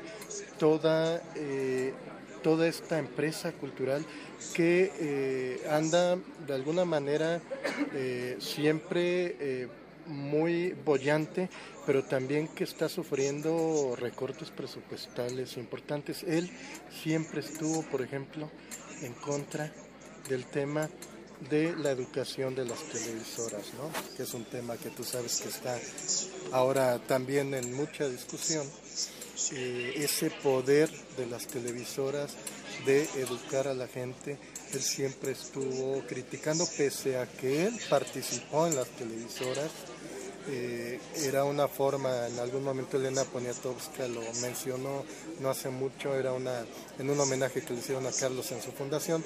Eh, eh, fue una forma que ellos obviamente desde adentro trataran de ir rompiendo, rompiendo ese eh, monopolio de cultura basura que, las televisoras eh, son expertas en, estar siempre difundiéndole a la gente. ¿Qué otro tema? La crítica. Si hay algo que Carlos nos enseñó es eh, y lo decía en una frase que yo rescaté en otro, en, una exposición que fue también muy grata que hicimos para el estanquillo de San Grabato al Callejón del Cuajo, que en el momento en que perdiéramos la risa es que estábamos ya totalmente politizados.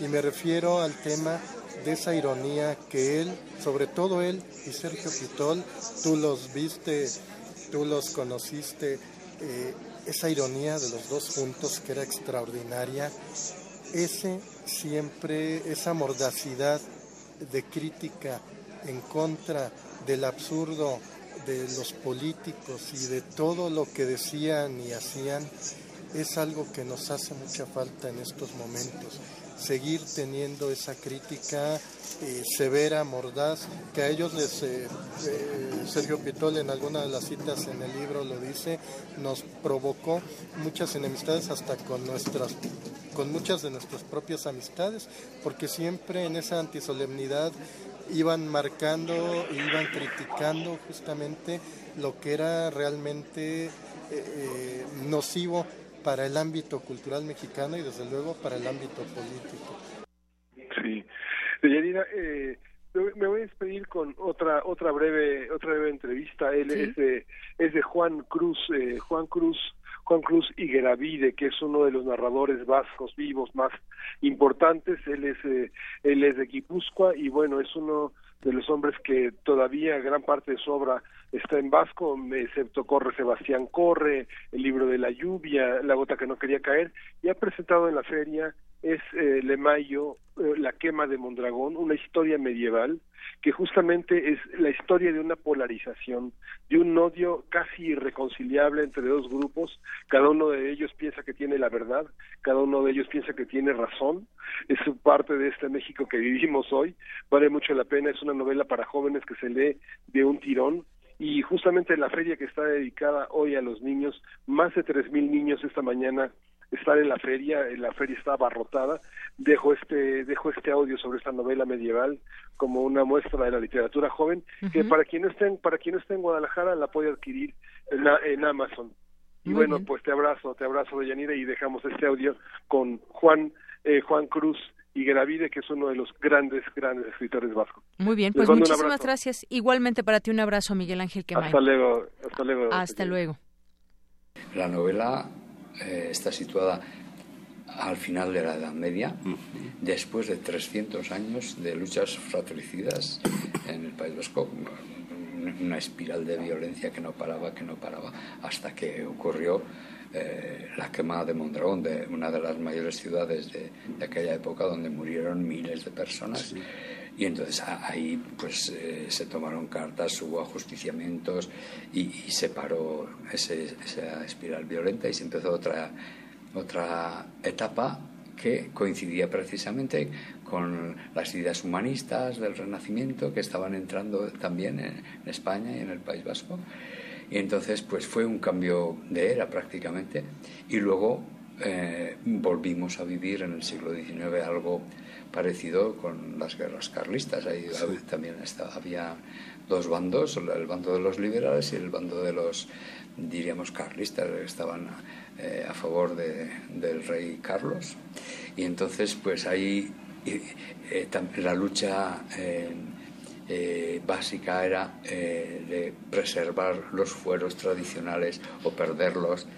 Y de ahí nació luego el nacionalismo y, después de la dictadura de Franco, pues también continuó el conflicto, surgió ETA y ahí pues también había una parte de la población eh, que no veía bien la violencia, sobre todo cuando llegó la democracia, sobre todo cuando llegó la democracia una parte de la población dijo, ahora es absurdo utilizar las armas pero pues otros pensaban que, no era suficiente y que hasta conseguir la independencia había que seguir con las armas y ahí pues hasta, hasta hace un, cinco años hemos estado en esa lucha. Entonces eh, es una historia que se ha repetido en, nuestro pueblo y ahora estamos en un momento que coincide con el momento, con el final de la novela, que es el, hay un cambio, las fuerzas pacificadoras, diríamos, eh, están ganando la batalla.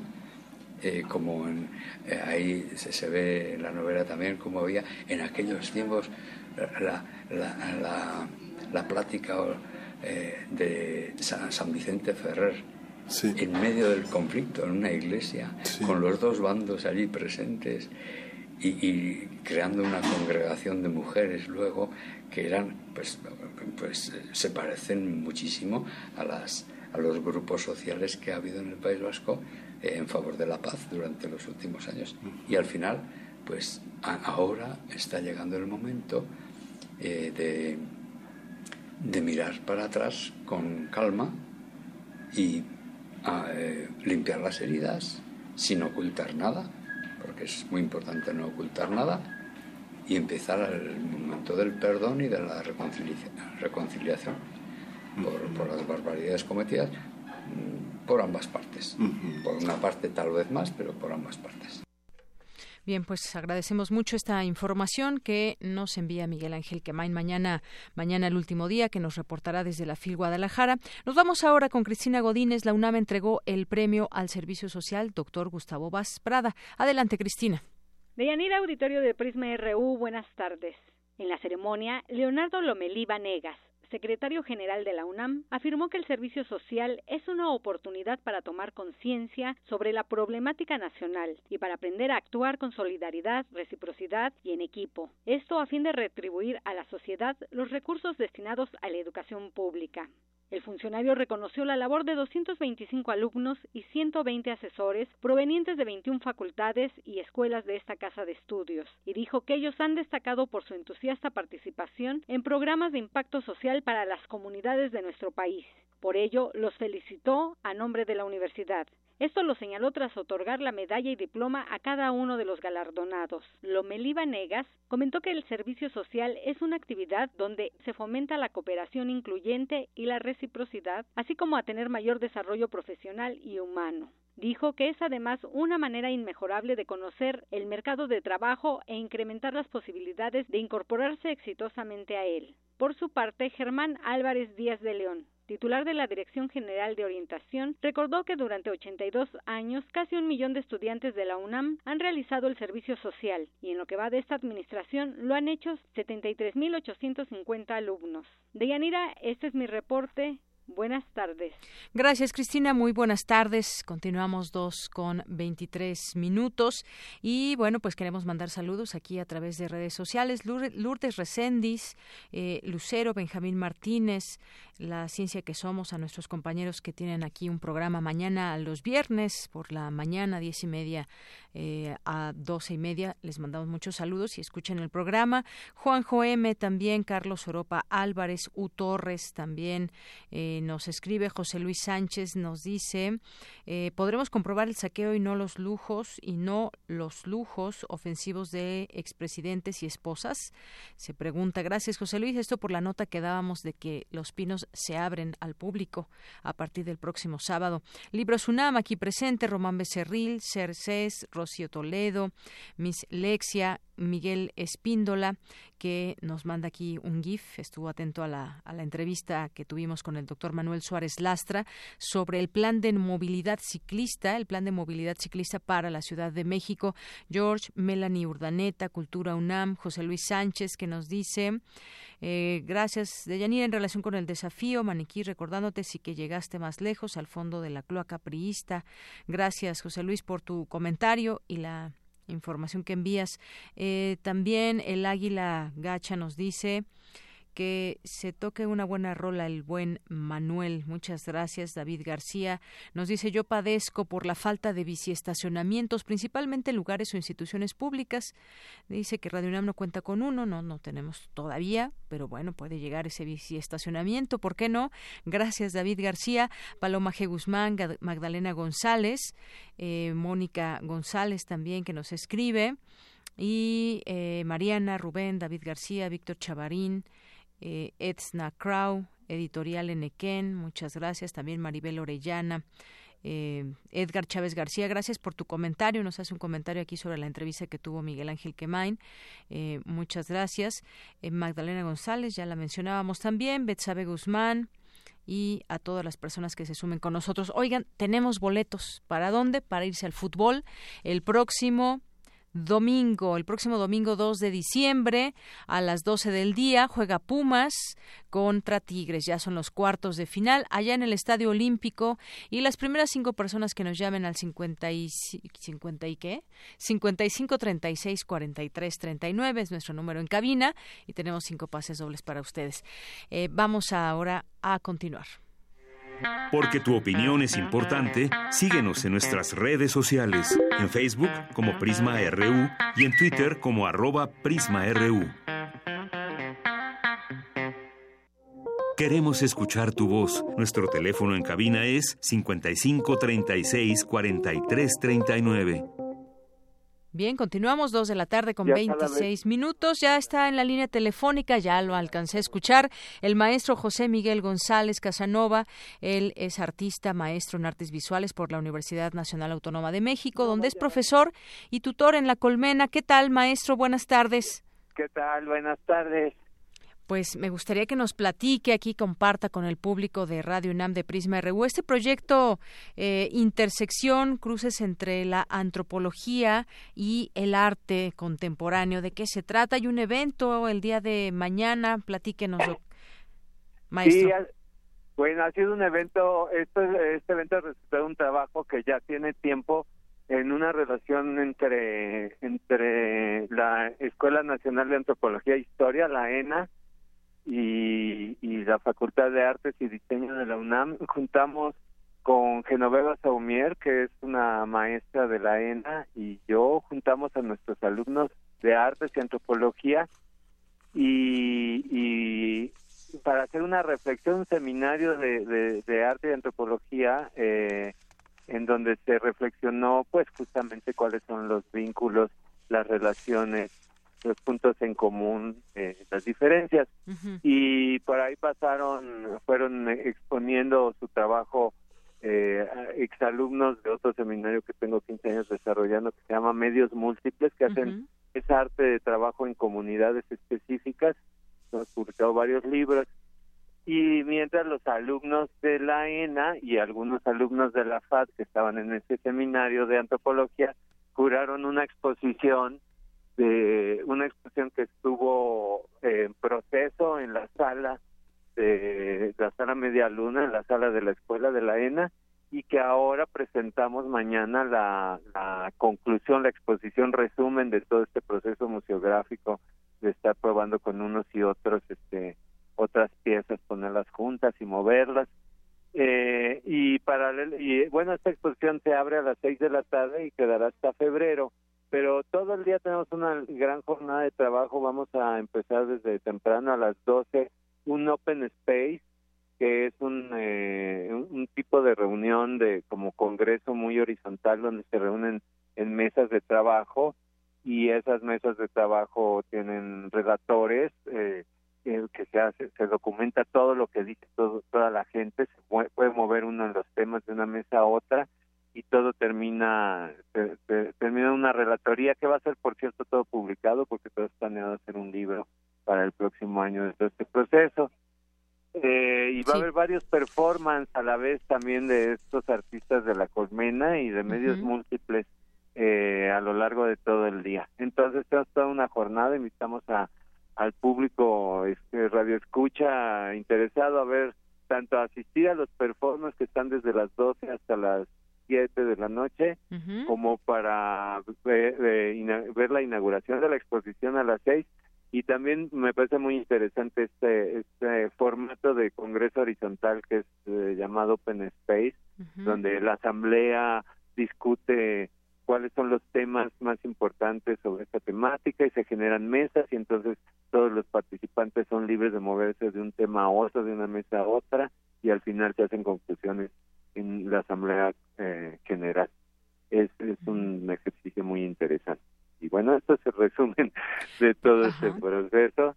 Eh, y bueno, queríamos invitar muy bien, pues gracias por esta invitación. Solamente recordar este evento que nos platicas y este diálogo entre la antropología y el arte contemporáneo y todas estas actividades que se llevarán a cabo eh, se eh, tendrá lugar el día de mañana, 30 de noviembre.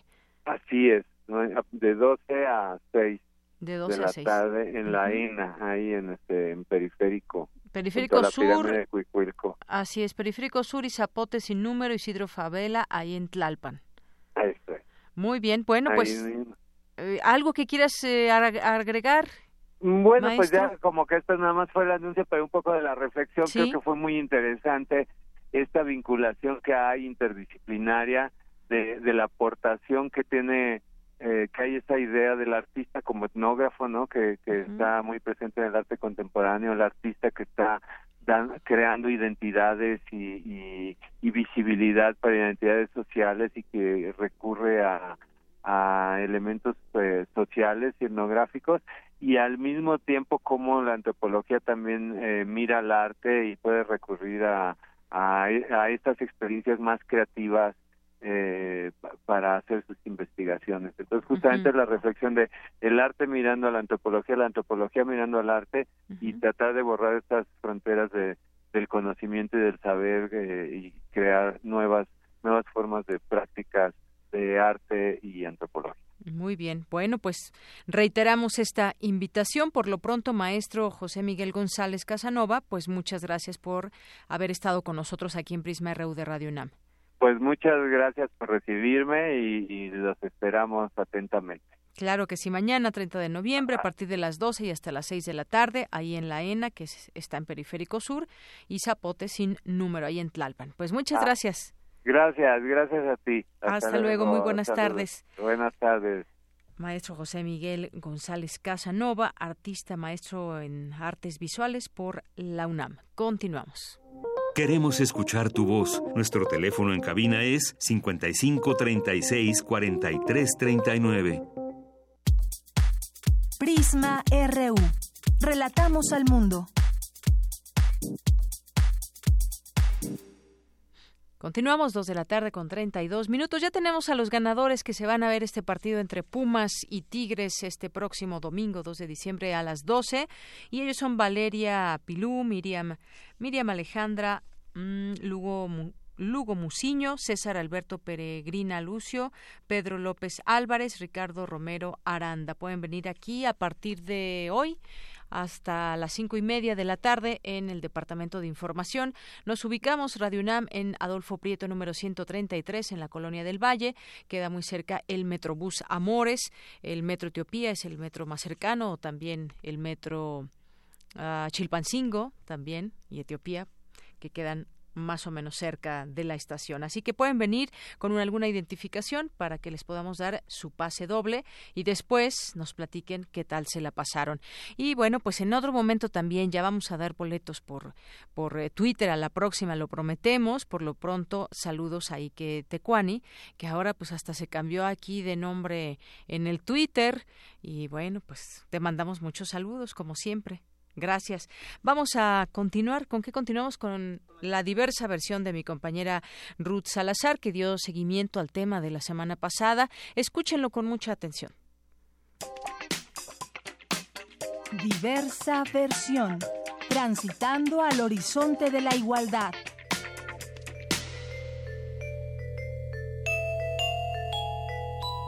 ¿Qué tal, Deyanira, estimado auditorio de Prisma RU? La semana pasada hablé con la filósofa y editora Laura Lecuona, integrante de Feministas Mexicanas contra Vientres de Alquiler, sobre la gestación subrogada, la cual definió como una explotación reproductiva de las mujeres. El debate surgió después de que la próxima secretaria de Gobernación, Olga Sánchez Cordero, presentara una reforma a la Ley de Salud con el objetivo de regular la reproducción asistida. Laura Lecuona afirmó que la ONG Grupo de Información en Reproducción Elegida, GIRE, asesoró de forma primordial a la hoy senadora con licencia, hecho que niega Isabel Fulda, coordinadora de investigación. De hecho, Gire no trabajó de manera directa en esta iniciativa que presentó la senadora, pero algunas de las preocupaciones que ahí se plasman sí son preocupaciones cercanas a nosotras. Eh, sí creo que hay una confusión muy importante sobre de qué versa la iniciativa. La iniciativa es sobre técnicas de reproducción asistida, no es de ninguna manera sobre gestación subrogada. Me parece una cosa irresponsable plantearla como tal. Creo que eso es lo que se ha hecho al menos en los medios y en el Internet. Lo que sí ha hecho GIR desde hace muchos años es promover por diferentes medios la idea o el, pendiente de que no hay una normativa en México sobre técnicas de reproducción asistida. Esto es un tema bien distinto al de la gestación subrogada. Obviamente están relacionados, pero GIR sí lleva diciendo desde hace muchos años la necesidad urgente de que hubiera algún tipo de normativa a nivel federal en la Ley General de Salud, con una norma oficial mexicana,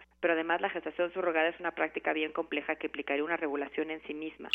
A continuación, Isabel Fulda nos explica sobre qué versa la iniciativa que a su modo de ver se prestó a malas interpretaciones que deben ser aclaradas pero la iniciativa no habla específicamente sobre que haya un derecho a hijos biológicos como tal. Eh, habla, y esto en un sentido similar a la sentencia de, de Artavia Murillo eh, y otros contra Costa Rica de la Corte Interamericana, de que no haya discriminación en el acceso a este tipo de técnicas, ¿no? Que es una cosa bien distinta.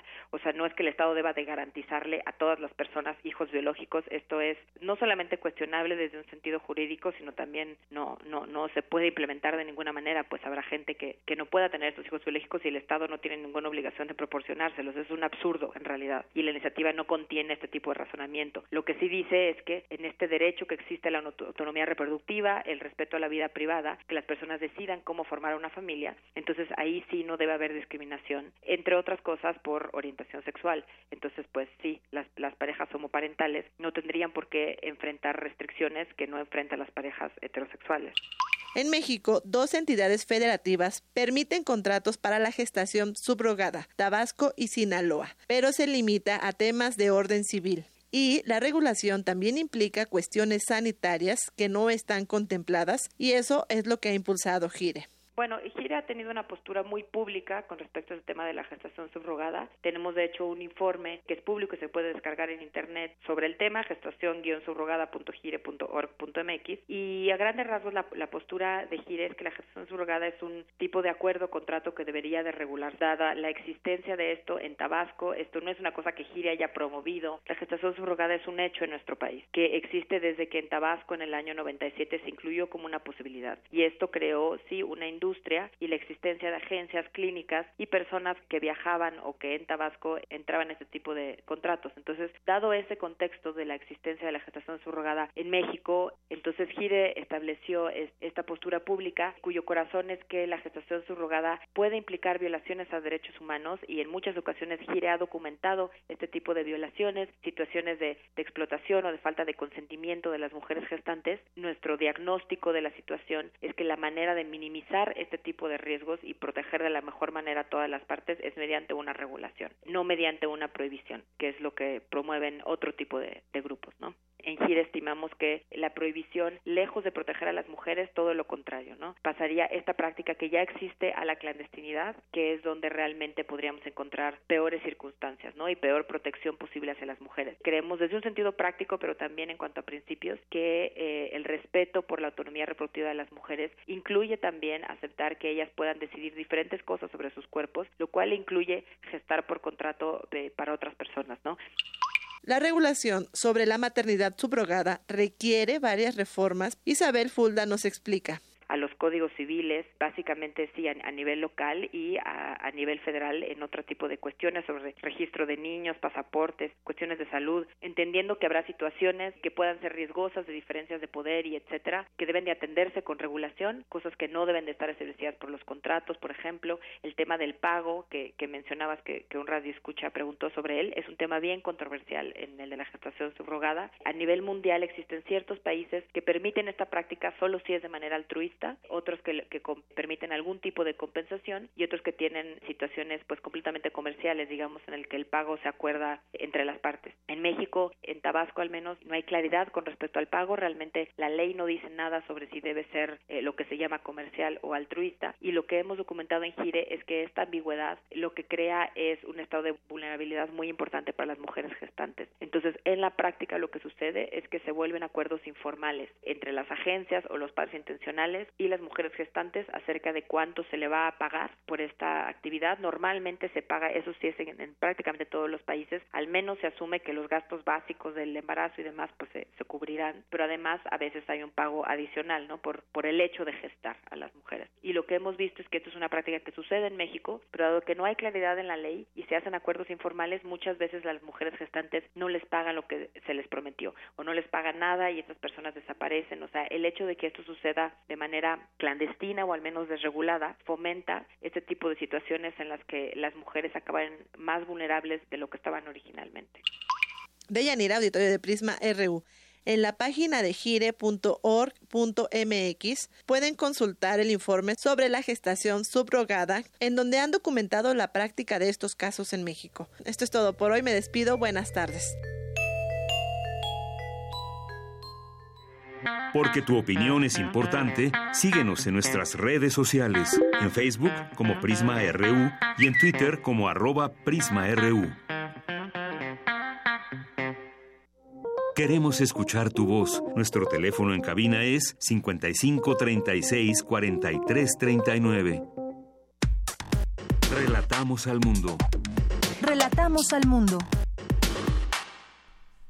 Continuamos, gracias por permanecer aquí con nosotros. Son las 2 de la tarde con 41 minutos y bueno, los temas nacionales, algunos de los que queremos compartir con ustedes, eh, parte del discurso de ayer del presidente saliente Enrique Peña Nieto previo a su viaje a la cumbre del G20 en Argentina y prácticamente ya a en la conclusión de su mandato, ofreció su último mensaje a los mexicanos en el que destacó que en México no hay lugar para las imposiciones y menos menos para visiones únicas que bueno, pues en sus discursos que nunca conectaron o nunca estuvieron conectados la mayoría de las veces con la realidad, bueno, pues ahí seguimos escuchando en ese tono eh, sus últimos mensajes hacia la ciudadanía.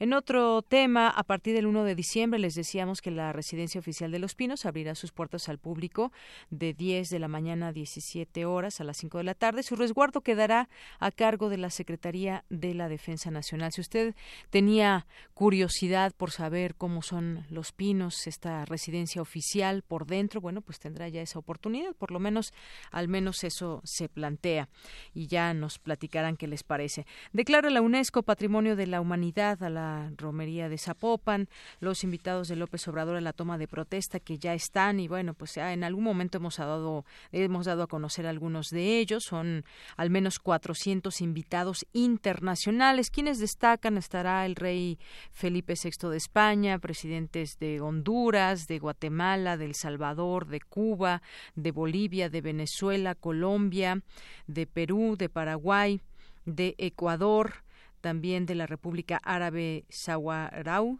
eh, democrática, estará también em, de Portugal, el primer ministro de Portugal, entre otros invitados. Y bueno, pues estará también de parte de Estados Unidos la hija de Donald Trump, y bueno, pues ya estaremos aquí platicando. Habrá una transmisión especial el próximo sábado, 1 de diciembre, a las 16 con 45 minutos, 4.45 estaremos y hasta las 7 de la noche. Y bueno, platicándole sobre este cambio de poderes y estarán aquí, tendremos algunos invitados en cabina, así que no se lo pierda próximo sábado a las 4 con 45 minutos. Y bueno, también... Eh, dice, ya responde el titular de la Secretaría de Relaciones Exteriores, Luis Videgaray, ante las, pues las personas, mucha gente que criticó esta distinción al yerno de, de, Donald Trump, Jared Kushner, y consideró que es discriminatorio criticar la entrega de la Orden Mexicana del Águila Azteca al asesor senior de la Casa Blanca, Jared Kushner, por su relación familiar con el presidente de Estados Unidos, Donald Trump. En tanto, legisladores y especialistas condenaron la entrega de esta medalla y consideraron que es la última bofetada del canciller. Bueno, pues aunque quiera decir lo que quiera, Luis Videgaray, pues nadie sabe cómo se justifica esta entrega de la Orden del Águila Azteca por alguna labor humanitaria de Jared Kushner o porque alguien sabe por qué se la entregaron. Aquí todavía no nos no, no sabemos exactamente por qué y no es por la cercanía que tenga con Donald Trump, sí, que es evidente, obviamente también cómo toman esta decisión, pero no sabemos hasta ahorita por qué se le da esta distinción. Continuamos. Porque tu opinión es importante, síguenos en nuestras redes sociales, en Facebook como Prisma RU y en Twitter como arroba PrismaRU.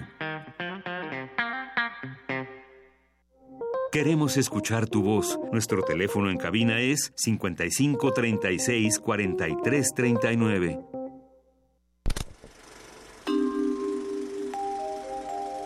Cine Maedro.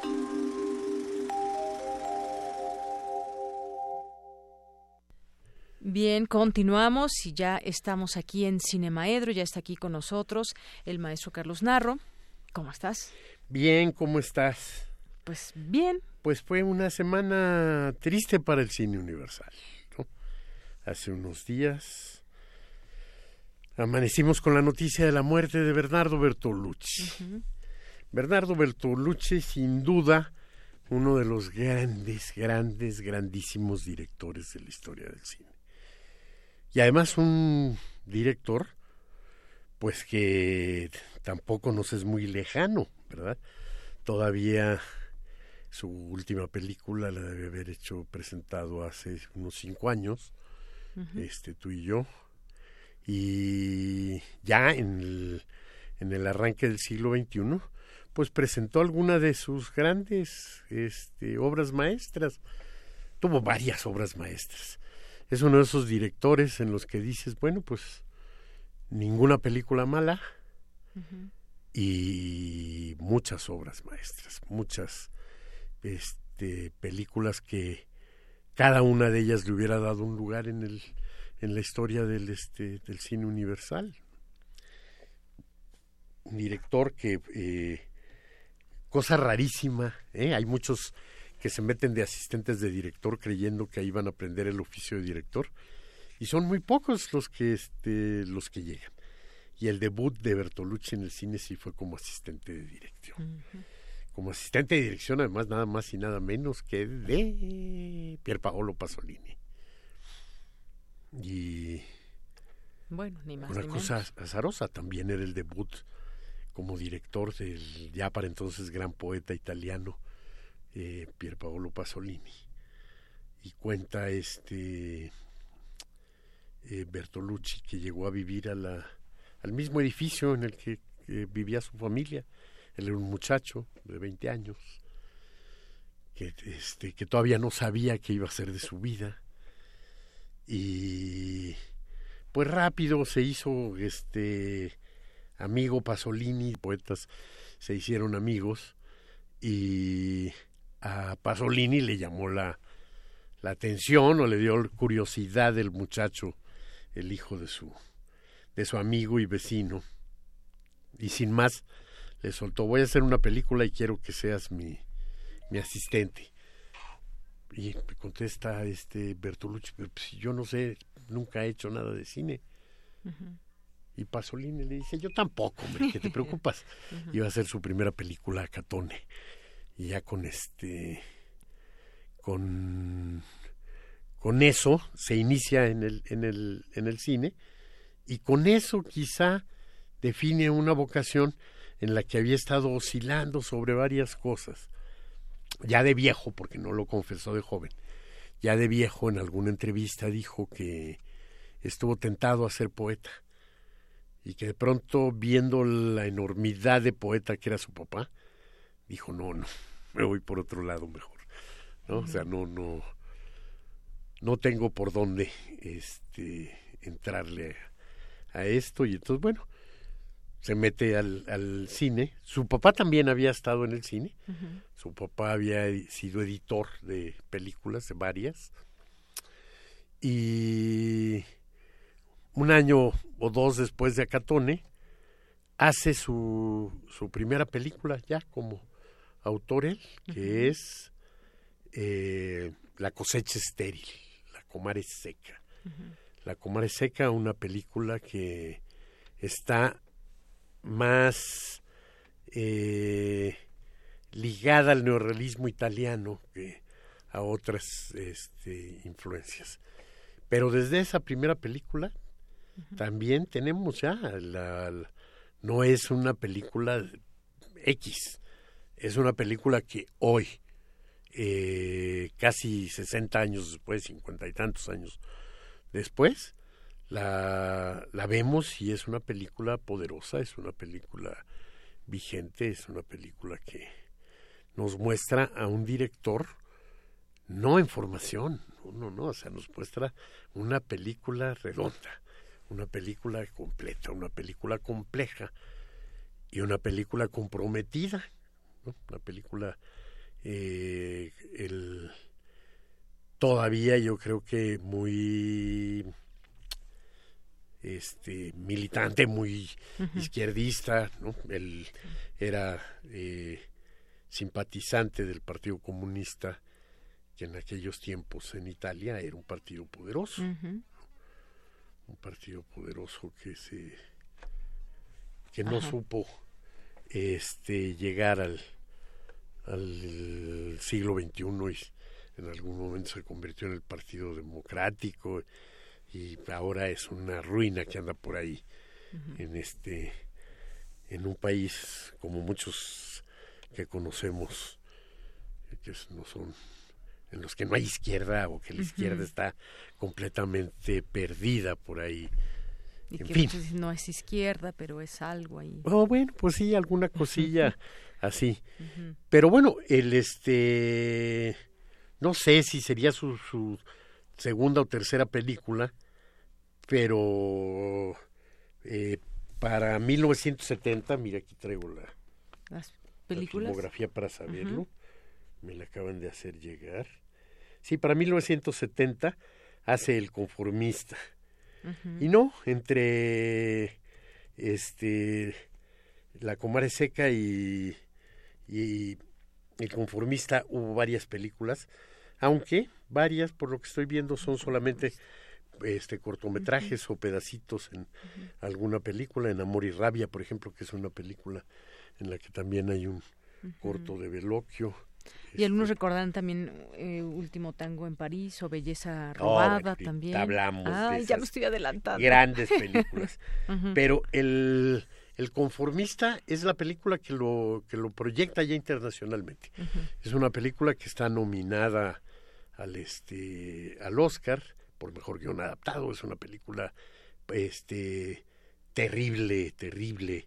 Es una película con la que sales del cine este, mal, ¿no? Es una película basada en una novela de Alberto Moravia, pero es una película sobre un X personaje que este que le resulta fácil acomodarse y, y bueno, pues está el gobierno de Mussolini y entonces este hombre se convierte en un en un fascista y lo vamos viendo degradarse y este ir perdiendo la, la conciencia ¿no? como, como pasa cuando la gente renuncia a pensar por sí misma, ¿no? Un poco como cuando hablábamos de esta eh, Ana Arendt y la, la, renuncia frente al fascismo y la manera en la que puedes empezar a aceptar órdenes, ¿no? Y la manera en la que éste puede, por ejemplo, este recibir la instrucción de liquidar a nombre del del este del duce a alguien que fue su profesor. Es una película que verdaderamente te atormenta. Y ya con esa película, pues te digo, ya estuvo nominado al Oscar. Claro que cuando llega el último tango en París, bueno, pues el último tango en París es una de esas películas que este el que no la ha visto tiene un hueco en su en su cultura cinematográfica, ¿no? Vamos, es una de esas películas como si este, no sé, no has leído a Shakespeare, bueno, pues entonces ahí te falta algo. ¿no? no quiere decir que tengas que ver todo, porque bueno, pues para eso ya habrá algún experto, pero cualquier persona culta tendrá que haber leído Hamlet, Macbeth, Romeo y Julieta, lo que quieras, pero algo. O los sonetos maravillosos. En fin, pero bueno, pues si no has este visto el, el, este, último, tango, en París, pues hay que verla. Y hay que verla a pesar de que fue difícil verla. En México estuvo censurada, estuvo prohibida, y estuvo prohibida yo creo que, no sé, este, 10 años. De 1972 la película. ¿Y hasta cuándo estuvo prohibida? no sé, pero a lo mejor es una de esas películas que, que, este, que siguen prohibidas, pues, o sea, que nunca tuvieron el, el sello de RTC para poderse exhibir en los cines pero hubo algún momento en el que eh, ya salió. Y claro pues cuando llegó el este el VHS circularon muchas copias y cuando llegaron el DVD más también. Pero es una película que nuevamente es de una extraordinaria densidad y de un erotismo bastante eh, poco ligero no o sea no es nada más no es nada más que la bellísima María Schneider esté desnuda eh, frente y frente a frente con la cámara, porque con desnudos frontales completos una buena parte de la de la película, sino también es una película en la que la manera en la que la relación en la que se encuentra va volviéndose cada vez más eh, violenta y cada vez más eh, de explotación, diría yo, de alguna manera, eh, es algo difícil, denso y demás. ¿no?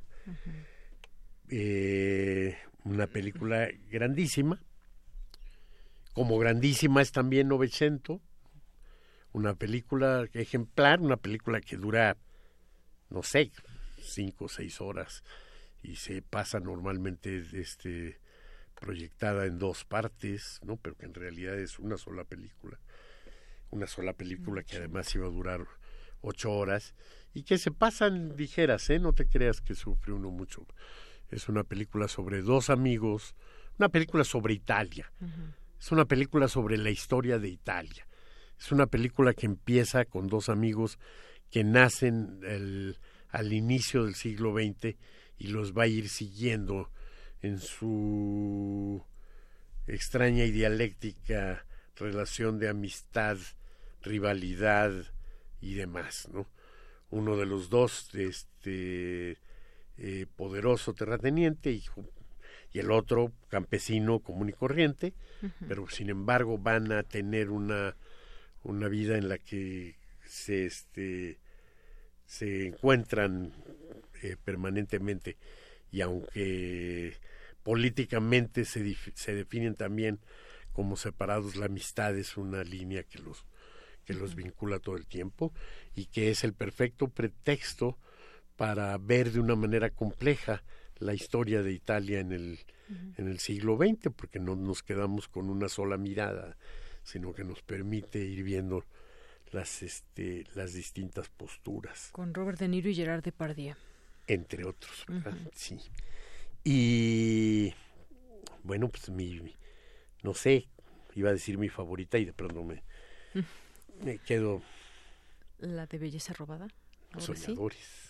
Ah, Belleza Robada me gusta mucho también, por supuesto, y es otra obra maestra, ¿no?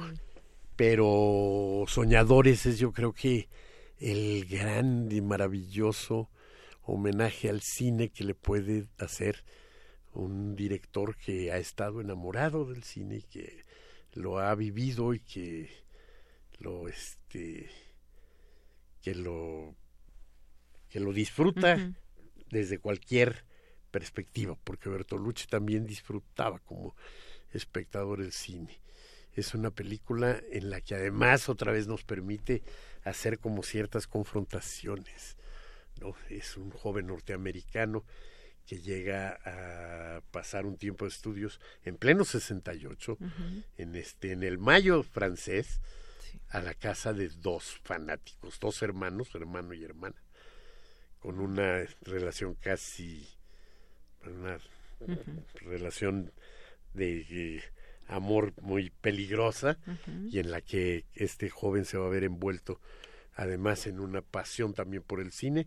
La Cinemateca de, de París va a ser parte del, del centro, la Cinemateca francesa, y la renuncia obligada de Sadul y las protestas, y vamos a ver a Truffaut encadenado, actuado pues, representado por alguien, encadenado a la a las rejas de la Cinemateca de París protestando por la destitución del gran, extraordinario primer autor de una historia universal del cine, George Sadul.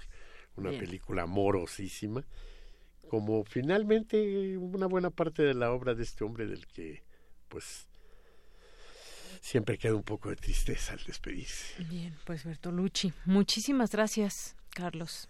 No, hombre, gracias. gracias de esa manera de este director. Y bueno, con esto nos despedimos, son las tres en punto, así de puntuales hoy fuimos, ¿eh? Y bueno, nos despedimos hoy de Yanira Morán a nombre de todo el equipo. Gracias, buenas tardes y buen provecho.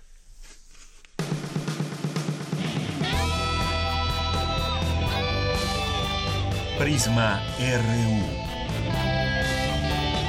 Relatamos al mundo.